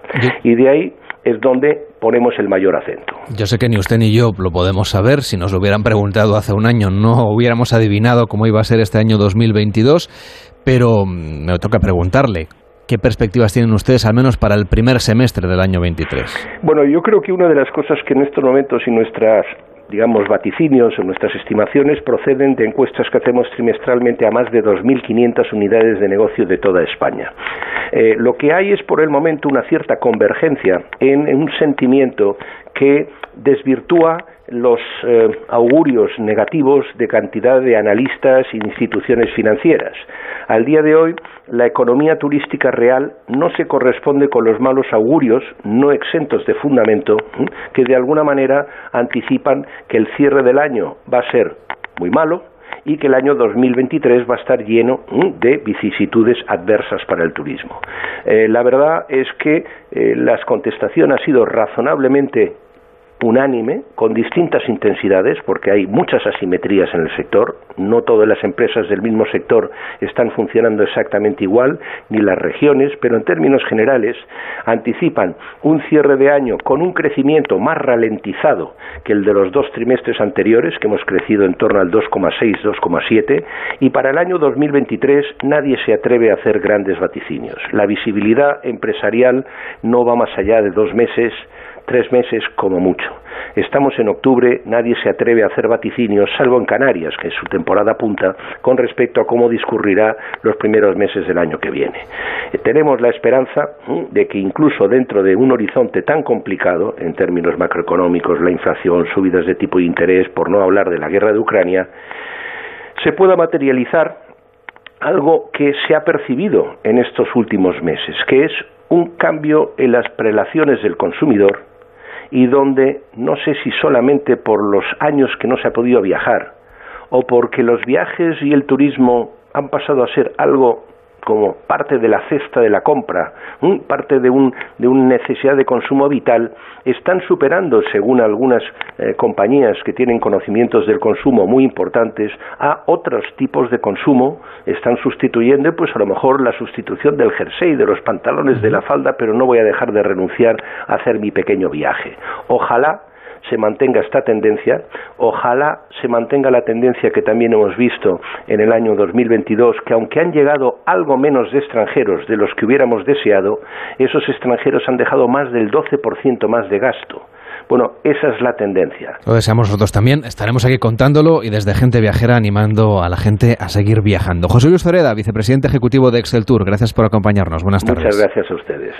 Por cierto que a la 1 y 19, las 12 y 19 en Canarias, les decimos que tenemos un WhatsApp que sigue abierto, el 699464666. Nos puede mandar sus destinos a la carta para que abordemos estos lugares aquí en el programa a partir de, no sé, las próximas semanas. 699464666. Hacemos una pausa en Gente Viajera y a la vuelta paseamos por el Salón Náutico de Barcelona con Eva Miquel. Carlas Lamelo, Gente Viajera. ¿Qué se podría hacer con todas estas hojas secas? ¿Podrán tener una segunda vida produciendo algo nuevo con ellas? Sí, podemos darles un segundo uso a esas hojas. En Repsol fomentamos la economía circular, dando una segunda vida a los residuos, con proyectos como la fabricación de biocombustibles avanzados a partir de restos vegetales. Descubre este y otros proyectos en Repsol.com. Repsol, inventemos el futuro para que entiendas la actualidad con expertos, sin prisas, en directo. La Sexta Explica, presentado por José Yélamo. Hoy a las 10 menos cuarto de la noche, estreno en La Sexta. ¿Quieres ahorrar con los superchollos diarios de Carrefour? Aprovecha porque solo hasta el 18 de octubre tienes un 20% de descuento en cupón canjeable en todos los jamones y paletas en pieza. Válido en Carrefour, Carrefour Market y Carrefour.es. Carrefour, aquí poder elegir es poder ahorrar. Déjate sorprender por una ciudad de murallas infinitas, donde el barro se hace arte, una ciudad en la ribera del río Tajo, Talavera de la Reina, un museo de cerámica al aire libre con siglos de tradición. Somos historia, arte, gastronomía. Ven a Talavera y vive la experiencia. Ayuntamiento de Talavera de la Reina. Si eres docente, vuelve a ver el encuentro educativo Mente Sami, presentado por Elena Resano y Juan Rabonet. Un gran evento de conocimiento e inspiración en el que podrás escuchar a reconocidos expertos y trasladar a tus alumnos competencias relacionadas con el pensamiento crítico, la creatividad responsable y los valores. Vuelve a ver esta primera edición en mentesami.org. Fundación A3 Media. Hagamos juntos una sociedad más crítica y libre. ¿Cuándo vas a cuidar tu memoria? ¿Mañana? ¿Dentro de un año? ¿Dentro de diez? No dejes para mañana lo que puedas empezar a cuidar hoy. Es un consejo de The Memory, The Memory, de Pharma OTC.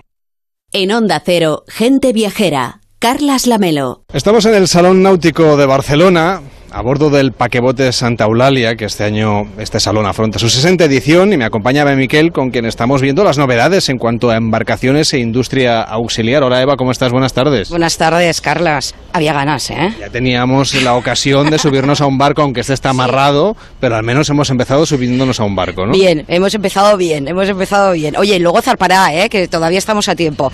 Así que, en fin, la verdad es que había ganas, ¿eh? Este año muchas ganas de regresar al salón náutico allá sin restricciones y viendo el despliegue de embarcaciones a motor, a vela y todas aquellas empresas pues de la industria auxiliar, pues como motores, equipamiento náutico y servicios, todos ellos eh, concentrados en la zona esta en la que estamos, de Sea Boulevard, y en esta 60 edición, pues la Fira de Barcelona, que ya sabemos que lo hace siempre en colaboración con ANEN, pues han echado el resto, porque encontramos más de 700 embarcaciones, de las cuales 182 están expuestas en el agua, 28 catamaranes y 14 candidatos al mejor barco europeo, 221 expositores de todo tipo, repartidos en 21.000 metros cuadrados de superficie expositiva. Y todo ello, pues con la vista puesta en el horizonte de la celebración de la Copa América en 2024. Se respira, Carlas, optimismo, avalado por los buenos datos del sector, donde cada año además se suman pues más adeptos y por supuesto la apuesta por la sostenibilidad y la digitalización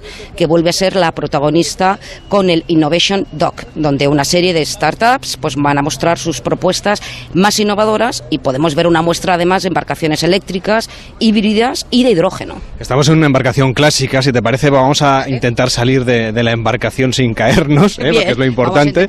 ¿eh? Este paquebote de Santa Eulalia que forma parte de la parte expositiva del Museo Marítimo de la ciudad de Barcelona, así, que eh, se puede visitar durante todo el año, no solamente sube, sube, yo te sigo.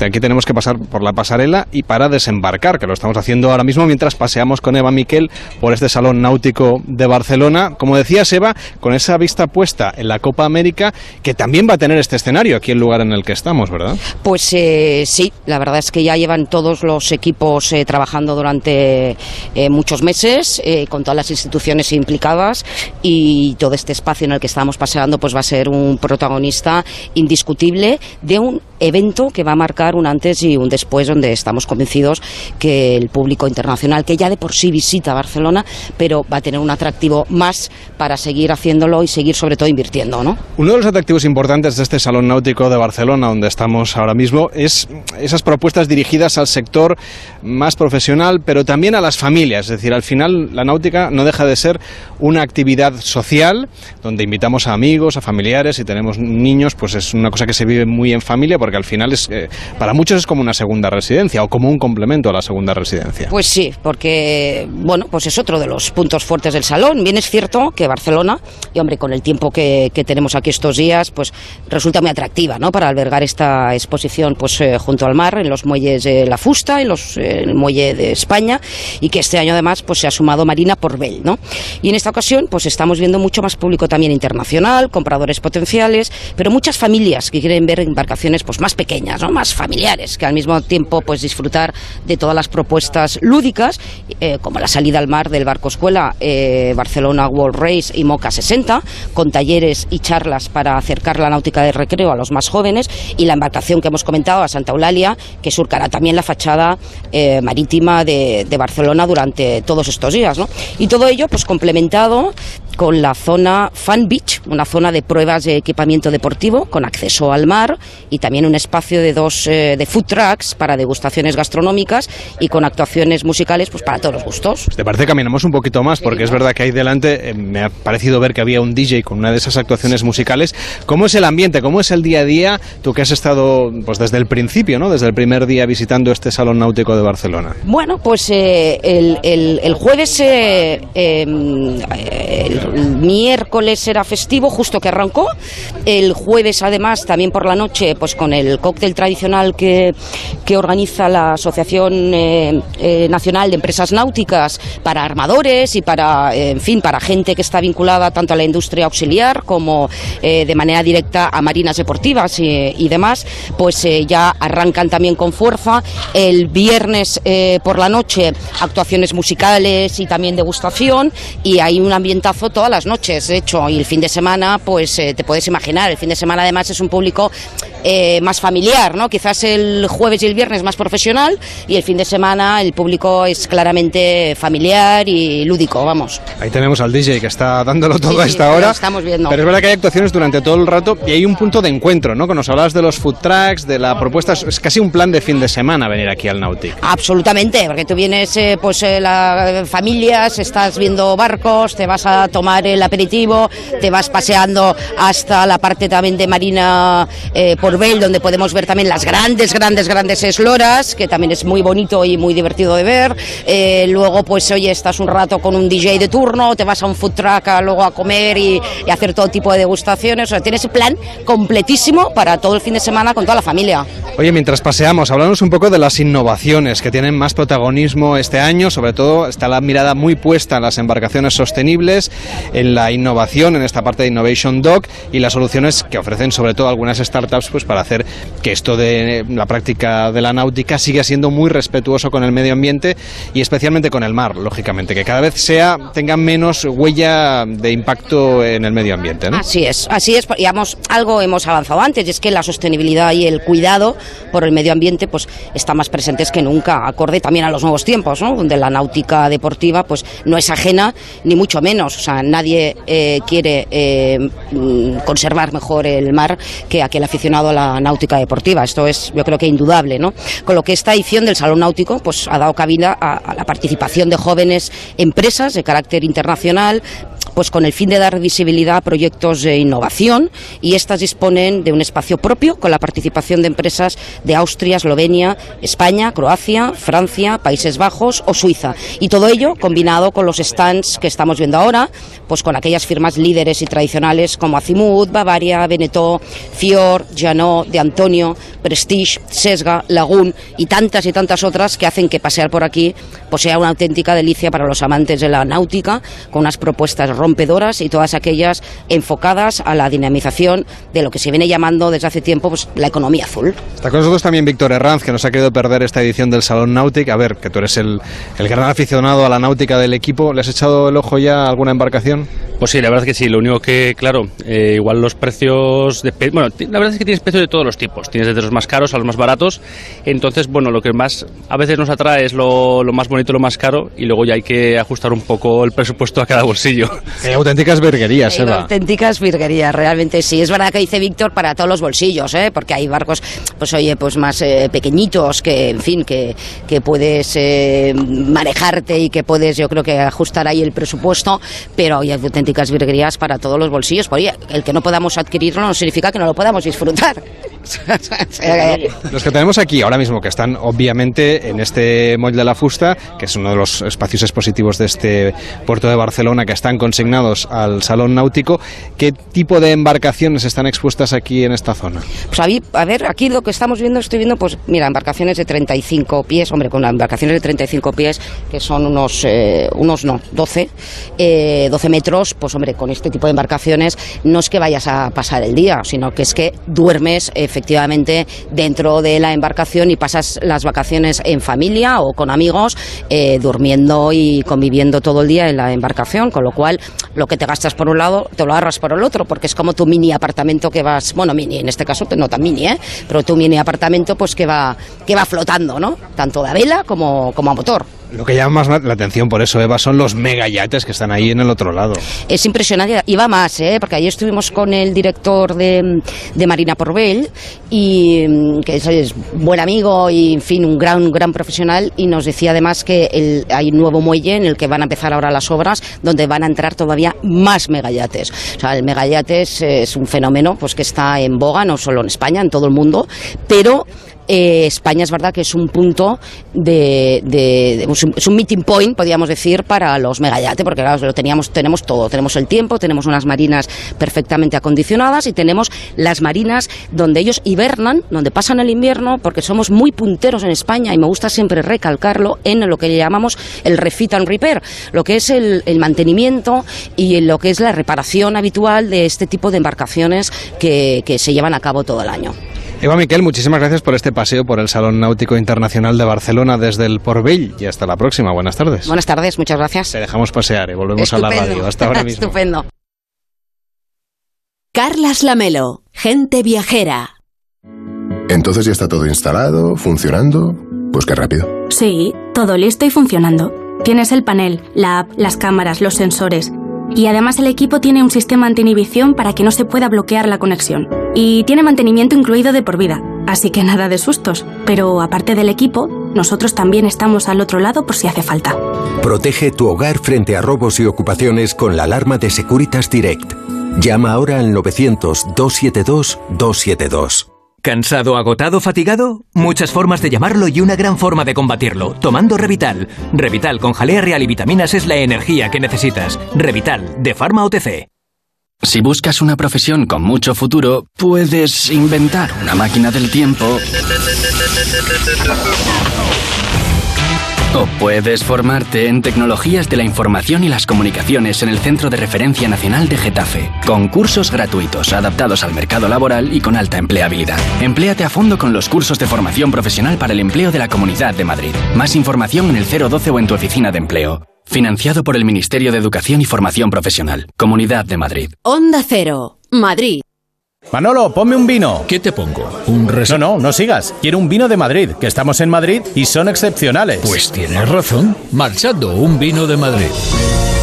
Denominación de origen Vinos de Madrid. www.vinosdemadrid.es. Son nuestros y son únicos. Donde tú ves trabajadores el Instituto Regional de Seguridad y Salud en el Trabajo lleva 25 años trabajando para prevenir sus riesgos laborales. 25 años comprometido con la vida.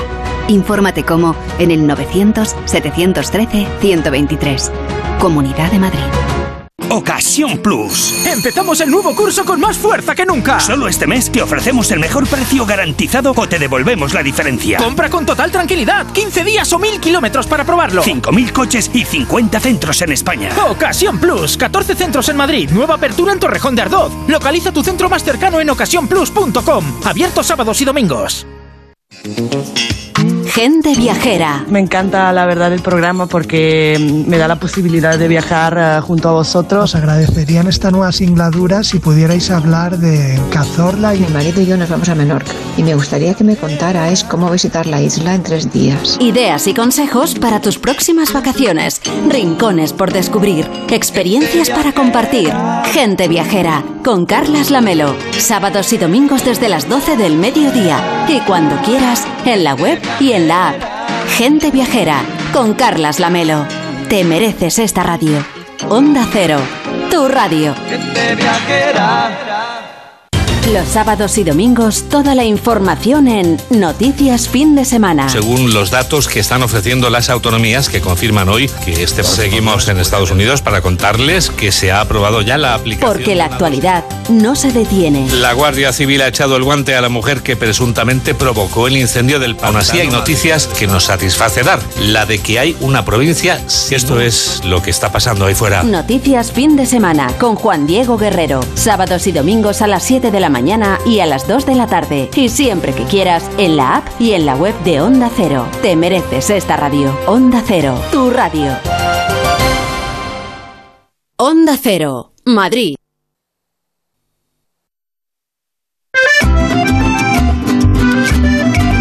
Carlas Lamelo, gente viajera.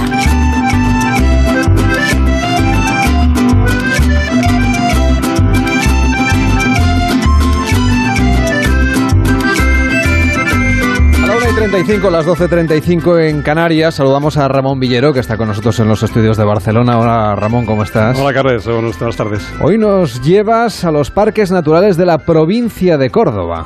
Pues sí, la verdad es que Córdoba es un lugar que, que, enseguida atrapa el viajero. Córdoba capital es una de esas ciudades a las que siempre quiere regresar y si su patrimonio cultural enamora, con esa mezclita catedral inolvidable y única en el mundo, la provincia de Córdoba pues nos muestra unos escenarios naturales que también son muy bellos y vale la pena visitar. Oye, si hablamos estrictamente de los parques naturales, deberíamos conocer, no sé, Hornachuelos, el Cardeña, Montoro, la Sierra Subbética, que está al sur.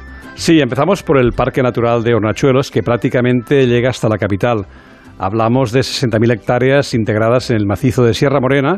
El nombre de Sierra Morena viene dado por el color oscuro de sus rocas y en especial del color oscuro de la pizarra.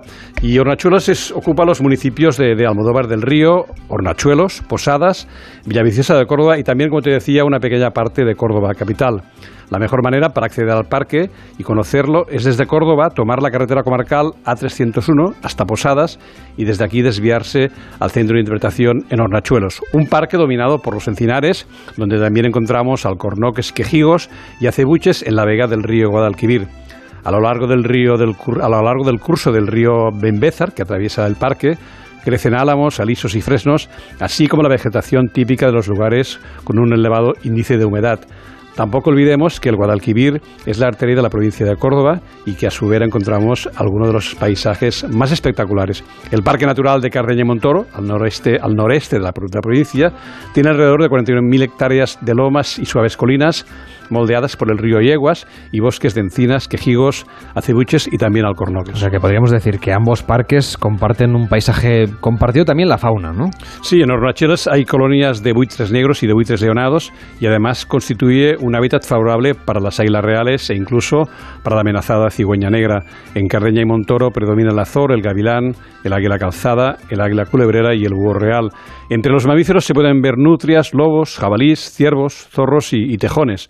Uh, también decir que la Sierra de Hornachuelos es una importante reserva de la biosfera y que su densidad de población es de las más bajas de Andalucía, con poco más de 20.000 habitantes si contamos los pueblos que se encuentran dentro del espacio protegido. Y claro, al sur, como avanzamos, al sur de la provincia, de la provincia de Córdoba, que estamos recorriendo sus espacios naturales hoy con Ramón Villero en Gente Viajera, nos quedaría la Sierra Subbética.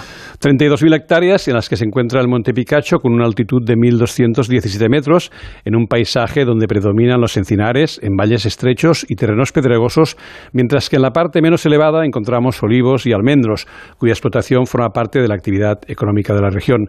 Entre las aves características de la sierra está el águila real, el buitre leonado y el halcón peregrino, que es a su vez el emblema, el emblema del parque natural. Déjame decir aquí, Carles, que, que los cielos de Córdoba, tanto de día como de noche, son muy despejados, muy claros y es muy fácil, son, muy, son fantásticos para la observación de aves y para la noche pues para ver el cielo estrellado que, que aquí en Barcelona y Madrid pues muchas veces ignoramos. Aquí no, aquí no vemos nada, que no vemos absolutamente nada. Oye, si nos calzamos las botas, que es lo que nos gusta hacer en este programa, podemos recorrer estos escenarios en los que podríamos, no sé, disfrutar de un sendero como las vías verdes o los senderos de largo recorrido, los GR. Como sabes, Carlos, las, vías verdes aprovechan antiguas rutas ferroviarias y en Córdoba hay varias señalizadas. Al sur de la provincia encontramos la vía verde de, de la Subbética, que pasa por Lucena, Cabra, Doña Mencía, Zueros y Luque, en total 128 kilómetros por el antiguo trazado del tren del aceite, que transcurren por entre las provincias de Córdoba y Jaén.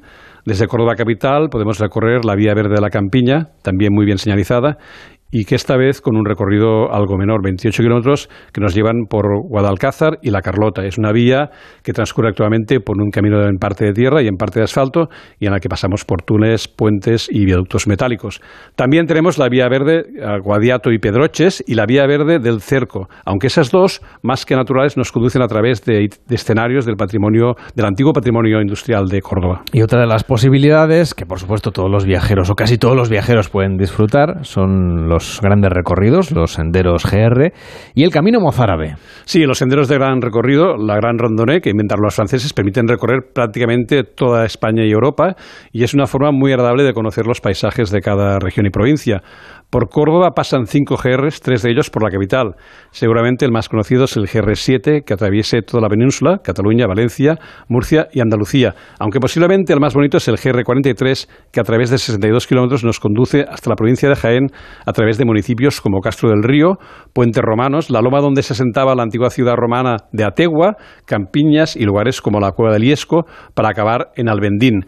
Aunque si se trata de caminar y conocer el medio natural, podemos hacer el camino mozárabe que desde Almería, Granada y Jaén entra en Córdoba, pasa por la capital y atraviesa toda la provincia para ir a buscar la Vía de la Plata en Mérida. 16 etapas para disfrutar de la naturaleza y vivir toda una experiencia. Desde Mérida podemos seguir pues luego por la Vía de la Plata hasta Astorga y desde Astorga pues con, con, con, continuar hasta, hasta Santiago de Compostela. Por caminar podemos caminar lo que queramos, eso faltaría más.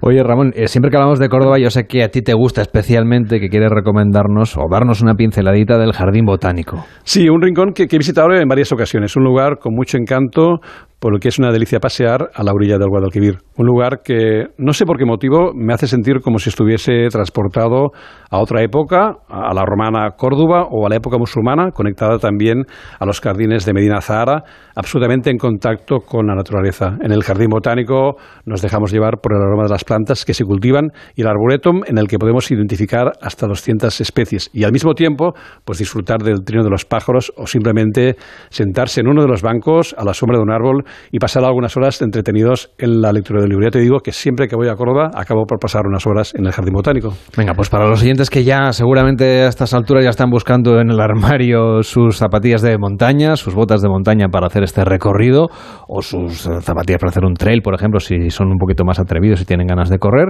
por estos bosques, por estos senderos, por estos rincones naturales de Córdoba, danos un poco cuatro coordenadas de información para que los oyentes pues, puedan seguir organizando su viaje. Para información general sobre Córdoba en particular, una página muy útil es www.cordobaturismo.es. En esta web nos podemos descargar en formato PDF la guía Córdoba Natural, donde se encuentra una completa información sobre los espacios naturales de la provincia, parques naturales y otros espacios. Y por último, el Jardín Botánico también tiene su propia página web, que es www.jardinbotanicodecordoba.com. La entrada al Jardín Botánico cuesta 3 euros y los niños hasta 5 años no pagan.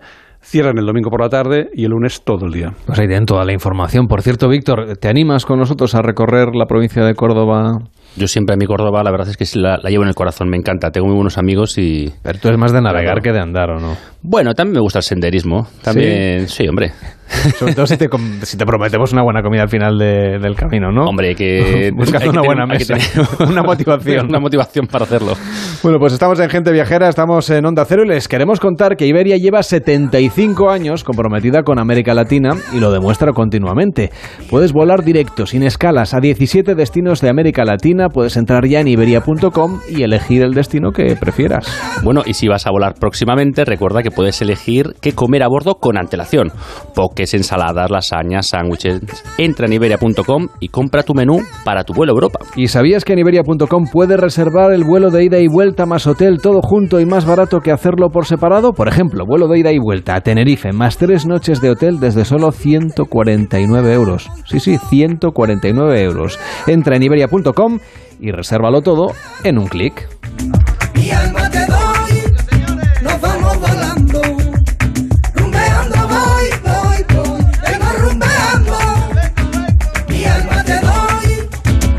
Vamos volando. Carlas Lamelo, gente viajera.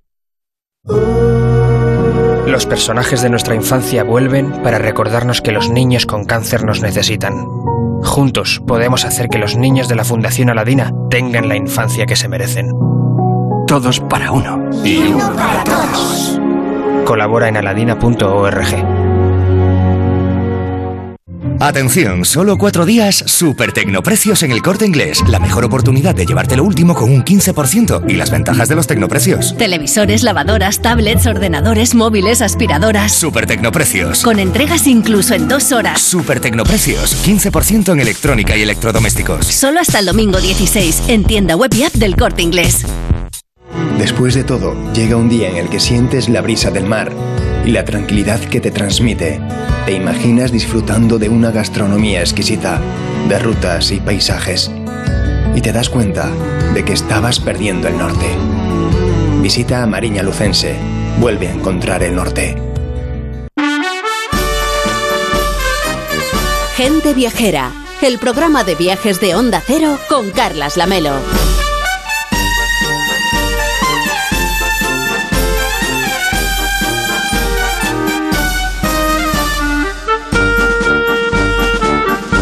Y ahora vamos a hablar de fotografía de viajes. Lo hacemos en compañía de Manuel Charlón. ¿Cómo estás, Manuel? Buenas tardes. Hola, Manuel. ¿Estás por ahí? Enseguida hablamos con él, con Manuel Charlón, que nos va a contar cuál ha sido la fotografía ganadora del Festival de Fotografía Monfoto, que se ha celebrado en Lloret de Mar, en Cataluña, y que ha elegido entre muchísimas fotografías de viajes. Además, si ustedes tienen una oportunidad y un internet, o sea, un ordenador cerca o un dispositivo con internet, pueden entrar en www.monfoto.com y no solamente encontrarán la fotografía y los ganadores de este año, sino también de todos los años anteriores. O sea, que se pueden hacer usted- ustedes un paseo desde casa o desde donde estén por las mejores fotografías de viaje, yo diría casi casi que del mundo. Manuel Charlón, ahora sí, ¿qué tal? Muy buenas tardes. Buena- buenas tardes, buenas tardes, Carles. Hablábamos de este concurso de fotografía que se ha celebrado en Lloret de Mar, el Monfoto Fest. Eh, Los concursos de fotografía, Manuel, son buenos escaparates, ¿no? Para ver un poco el trabajo que hacéis vosotros, los fotógrafos. La pregunta que luego tenemos todos es si podemos nosotros conseguir ese resultado, hacer fotos parecidas a las que vosotros hacéis. Mira, cada uno de nosotros, Carles, hay un fotógrafo. Lo que pasa es que tenemos que buscar la en la casilla de salida en qué casilla estamos. Es decir, podemos ser muy buenos en retrato, pero también podemos ser muy regulares en paisaje. Es decir, busquemos la parte que nos gusta, pues, busquemos ese tipo de fotografía en la cual nos sentimos cómodos y a partir de ahí eh, este- estemos eh, dispuestos a sacar lo mejor de nosotros. Ramón, ¿tú también haces fotografías cuando sales por ahí de viaje? Sí, desde luego es una de mis pasiones y te diría que a mí casi casi me gustan más los paisajes que los retratos, aunque a veces hay que hacer también, también retratos. ¿Tú, Víctor, qué prefieres? ¿Paisajes, retratos? Yo igual, la o verdad solo, que- o solo fotografías, platos de comida. La verdad es que lo que más me gusta es fotos sin, sin gente. La verdad es que, bueno, soy, me gustan los paisajes. un poco antisocial. Sí, fotografía antisocial. Oye, Manuel, eh, hemos contado que en la página web Monfoto, foto escrito eh, con ph.com, la gente puede ver no solamente las fotografías de este año, que, que son maravillosas, sino también las fotografías de años anteriores. ¿Qué equipo necesitaríamos nosotros si quisiéramos hacer fotos de este tipo? Bueno, la verdad es que el equipo, eh, más que el equipo, Carles, te diría las cualidades que tienes que tener para hacer fotografía de naturaleza o paisaje. En fin, eh, paciencia. La verdad es que lo primero que tienes que tener es mucha paciencia porque los animales sabes que actúan como cuando ellos quieren y no cuando tú quieres. Y, se- y después eh, un- unos toques de suerte, es decir, saber estar en el sitio adecuado en el momento oportuno. Es muy importante buscar ese sitio donde quedarte paradito y esperar a que la fotografía llegue a ti. Es suerte y paciencia. Este ¿no? Festival Internacional de la Fotografía de Naturaleza lo que nos muestra, como decíamos, son muchas imágenes de las que le gustan a Víctor, con, con poca gente. Pero, pero el ganador es el noruego Dag Rottenrek, que, que ha fotografiado una imagen que, que, bueno, que se ve una lengua de tierra y un grupo de morsas descansando. ¿Las morsas te gustan, Víctor, para las fotos? ¿Te Sí, parecen tengo, tengo algunas de Nueva Zelanda. Ah, ¿Ah, sí? Tampoco te acerques mucho porque al- a menos de un metro se te da la vuelta y te atacan. Ah, bueno, pues iremos con cuidado. Entonces, con cierta distancia, Manuel, por lo tanto, danos tú algún truco ya más técnico, un poquito más serio de, de cómo hacer una fotografía con morsas. decirte que la fotografía es horizontal para que la gente la, la pueda ver. Un poco es una lengua de arena que se pierde en la, en la, en la inmensidad de lo que es la foto al final. Y le- el grupo de es estar, esa foto justamente es lo que hablamos hace poco, es decir, estar en el momento adecuado en el sitio justo. Es decir, la fotografía es la composición. Esa fotografía de naturaleza es estar en ese sitio, buscar la composición. Es un 35, ma- yo creo que es un objetivo 35 y está a unos 10 metros el fotógrafo. Es verdad que la morsa corre más de lo que parece, es decir, que realmente cuando se pone a caminar, a andar hacia nosotros, se, mm, puede ser un animal que puede ser muy pesado, pero que nos puede sorprender a la hora de, de, de- de- de avanzar hacia nosotros. Y después buscar la luz, una luz suave que no produzca sombras y estamos viendo una fotografía realmente bonita como todas las de los mm, pasados anteriores eh, de- del concurso. ¿eh? Oye, ese azul del mar, eh, con tantos matices, no sé, eh, es difícil de captar, me da la sensación, ¿no? El azul puede ser un polarizador. Bueno, muchas veces se, se utilizan filtros polarizadores, otros filtros. Yo no soy eh, partidario de filtros, pero es que en Noruega, que es un país que le conozco bastante bien, eh, el mar es así. No hace falta filtros. No necesitas filtros, eso nos gusta. Oye, hablamos de Noruega. El fotógrafo, por cierto, que ha ganado es noruego, así que vamos a dedicarle un poquito, un poquito de espacio a, a este país. Dinos destinos de- que podríamos conocer en Noruega, donde además sacar muy buenas fotografías. Mira, Noruega es un destino de paisaje. Animales les vas a encontrar por encima del círculo polar. Yo, por ejemplo, hice un reportaje en Svalbard, que pertenece a Noruega, tras el oso polar. No lo encontré, pero hice un reportaje del oso polar, es curioso. Vaya, pero bueno. tienes que volver entonces. sí, sí, es muy. A ver, los animales son muy difíciles y hay animales muy. eh, muy difíciles de fotografiar, como el oso. Pero bueno. sí Yo te diré una- que tampoco encontré el oso polar en Svalbard, ¿eh? pues este es muy difícil. Pero si quieres fauna y quieres animales, el- hay un continente que es el rey de todos, que es África. Tanzania, Sudáfrica, Kenia, Madagascar. Y para mí un sitio especial son Uganda y Ruanda, porque pude fotografiar en su día a los gorilas y es un animal muy fotogénico y además que yo creo que hasta posa. Mira, este último es el que tengo pendiente yo, Uganda y Ruanda, a ver si, a ver si me escapo. ¿Me acompañarías a hacer fotos? Totalmente, es un destino eh, muy poco transitado porque no hay mucho turista, pero eso lo hace todavía, todavía más, más eh, especial. Pero aquí en España seguro que también hay buenos sitios donde hacer fotografías de naturaleza, fotografías que bien podrían participar en este concurso de fotografía del mundo de la naturaleza. A ver, danos alguna pista. Mira, eh, en fotografía de naturaleza España es especialista y vienen fotógrafos de todo el mundo, sobre todo en la, en la parte de aves, ornitología. Todos los años gente viajera va a la en Extremadura y ahí nos encontramos cantidad de fotógrafos con unos objetivos tremendos, grandes, luminosos y vemos porque están eh, detrás del buitre, buitre leonado, buitre negro y la verdad es que ahí eh, España eh, ya te digo, tanto como Extremadura y Doñana, con, los, con el tránsito de aves que van hacia África, eh, nos podemos encontrar con, con una fotografía totalmente espectacular. Y ya si queremos un animal un poco más complicado, como son los osos o los lobos, tenemos que subir a León, Asturias o Cantabria, pero siempre, siempre, Carles, nos acompañará un guía porque estos animales requieren un poco de un conocimiento de una persona experta a nuestro lado. O, o va Víctor, que nos cuenta cosas de las, de las morsas, que es el que sabe. Oye, eh, en tu fotografía de hoy, estoy entrando en tu Instagram ahora, charlón1963. A ese sí que yo no sé si le haría una foto, ¿eh? menos como esta. Ya nos contarás, porque lo que vemos es el primer plano de la cabeza de un caimán ¿Cómo hiciste esta fotografía, Manuel? Te, te diré que eh, después me he rectificado, es un, es un cocodrilo, el caimán Ah. es diferente, es un cocodrilo, pero el consejo es siempre la fauna salvaje, estemos acompañados de una persona responsable del recinto, que nos que conocen perfectamente a los animales y saben cómo sus reacciones, cada animal tiene una reacción diferente. Uno que es eh, ejemplo para todo, es decir, que vale para todos, es nunca nos acerquemos a un animal que tenga cría.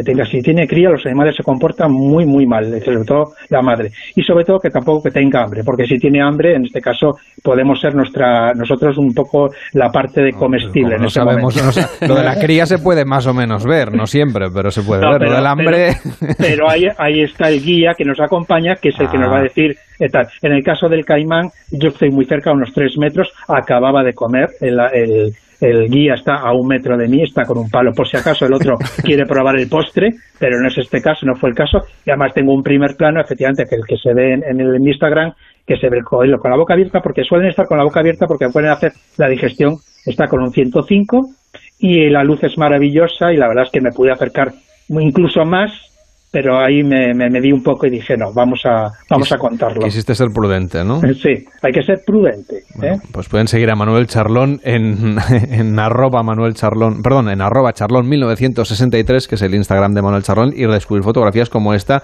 otras muchas, que por cierto, yo creo que va siendo hora también de dar un poco de consejos a los viajeros que quieran hacer fotografías en su próximo viaje de naturaleza. Por lo que he ido tomando nota, porque yo apunto siempre, tener paciencia, un poquito de suerte, un guía si, hace falta si hay animales, un buen objetivo y sobre todo, pues eso, un poquito de respeto por, por los animales. ¿Algún truquito más que nos puedas dar, Manuel? Una muy curiosa, en los lugares como África, Amazonas y partes de Asia, hay que tener bastante cuidado no con los animales grandes, Carles, con los pequeños. Los pequeños son los que nos pueden complicar la vida, no por hacerles la foto, sino porque se pueden meter dentro de ti y liarla. Yo tengo la experiencia en Ecuador que se me metió un ácaro y le tuve un año viviendo conmigo. Entonces, mucho cuidado con los animales pequeños, mucho, mucho cuidado. ¿Cómo te diste cuenta? Pues porque tú al llegar aquí fui a, a epidemiología del, del, Carlos III y me dijeron que tenía un animal parásito dentro de mí porque me picaba constantemente algo que pensaba que era un mosquito y no era un mosquito, era un parásito que se me había metido en Ecuador. Madre mía. Bueno, pues cuídate ¿eh? en el próximo viaje. Ajá, pues nada, hay que cuidarse de los pequeños, ya sabes, de los pequeños. Por cierto, me has puesto aquí una cita de Eddie Adams que dice, si te hace reír, si te hace llorar, si te arranca el corazón, esa es una buena fotografía. Pues siempre intento buscar un maestro que nos diga por lo menos una clave, Eddie Adams, que es famoso, Carles, por la fotografía de Vietnam del, del vietnamita apuntando con la pistola a la Mm. cabeza de otro vietnamita. Que Eddie Adams, aparte de vivir la tragedia de las guerras, fotografió muchísima naturaleza porque decía que era la fotografía que a él le llegaba al corazón. Por cierto que tenemos un WhatsApp abierto, es el 699-464666, donde nos siguen llevando peticiones de los oyentes. Hola, soy Sergio de Madrid. Eh, el año pasado estuve haciendo una ruta en el Jordan Trail y la verdad es que fue una pasada. No sé si, bueno, me gustaría ver si tenéis alguna recomendación parecida porque me ha fascinado Oriente Medio y, y bueno, y soy un aficionado a perderme por, por cualquier camino. Muchas gracias y un saludo. Ahí en el desierto tampoco es fácil hacer fotos, ¿eh? En el desierto es muy complicado, uno, porque la arena es tan fina, tan fina que nos puede fastidiar la cámara muchas veces. Le rasca el objetivo, se mete dentro de la cámara y hay que tener muchísimo cuidado con los objetivos en el desierto. Y con el agua salada, Carles, con el agua salada son los grandes enemigos, la arena y el agua salada. Pues en cuanto tenga yo 42 días libres así seguidos, me voy a hacer el Jordan Trail entero. Que me parece que me va a costar, pero tener, los- tener los días. Llévate un gorro de ducha de los de plástico porque es el que va a proteger toda la cámara de la arena. No, no, yo solo voy a correr. Va. Como si me persiguiera el cocodrilo. Con un gorro de ducha por el desierto, maravilloso. Cuídate mucho. Hasta la próxima. Venga, hasta la próxima. Claro que si me persiguiera un dragón de los que le gustan a Víctor Herranz, pues sería peor la cosa. A ver, Víctor, cuéntanos, porque nos quieres llevar de paseo, de excursión, en este caso, con Ramón Villero también, por los unos escenarios cinematográficos. ¿A dónde nos llevas? Así es, bueno, pues son escenarios cinematográficos donde se ha vuelto a rodar La Casa del Dragón, que está ahora estrenada de hace un mesecillo en, en, HBO, en HBO y son todos destinos pues por España y son además unos sitios maravillosos porque tenemos un país que es un auténtico espectáculo en cuanto a castillos, espacios naturales, pueblos marcados con ese aire medieval, impresionantes paralela- pasarelas como las de San Juan de Gaztelugatxe y sitios espectaculares para, para, para filmar este tipo de películas y series. Pues a ver, cuéntanos, ¿por dónde nos llevas exactamente? Bueno, pues yo creo que debemos comenzar por el Castillo de Calahorra, en Granada, que es una obra declarada Monumento Nacional, destaca del Renacimiento italiano, que data de 1509 y se sitúa en una colina a más de mil metros de altura. Y tiene unos sótanos espectaculares para hacer de, de calabozos, bueno, pues donde, donde poder grabar todo tipo de, de imágenes.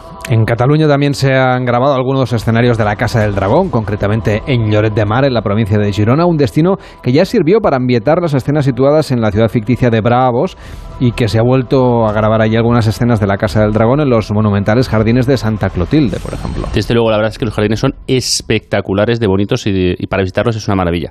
Y luego tenemos otras dos localizaciones que están en Extremadura y son, bueno, pues una en el histórico municipio de Trujillo, que es una tierra, como todos sabemos, de, de descubridores y conquistadores, y un escenario pues, que apareció en el- la serie original de Juego de Tronos, cuando la familia Lannister, lo que lo recuerden, bueno, pues eh, invadió la fortaleza de Alto Jardín y, la verdad es que es una maravilla. Y ahora, 200 años antes que se vuelve a rodar esta Casa del Dragón, pues vuelve a aparecer pues tanto el mercado en el que el equipo montó la, la Plaza Mayor, como las escenas de la antigua poza de la Alberca y el Museo de, de Coria. Y luego, por otro lado, pues Cáceres, donde ya se grabaron las escenas de desembarco del rey, que es la capital de estos siete reinos de, de ficción, y que bueno, pues que es una auténtica maravilla su casco histórico, ya te digo, para filmar cosas sin necesidad de hacer ningún tipo de, de escenario ni de, ni de cambiar nada. Ramón, ¿tú ya te has acabado la serie? No la estoy viendo y la verdad es que ignoraba que estuviese grabada tanto en España, pero realmente Juego- después del éxito de Juego de Tronos, yo creo que La Casa de Dragón ha sido un acierto increíble. O sea, Pues mucho podemos- mejor de lo que esperábamos. Pues viajaremos por España, aunque sea a través de las series. Empieza Noticias Fin de Semana con Juan Diego Guerrero. Hasta mañana.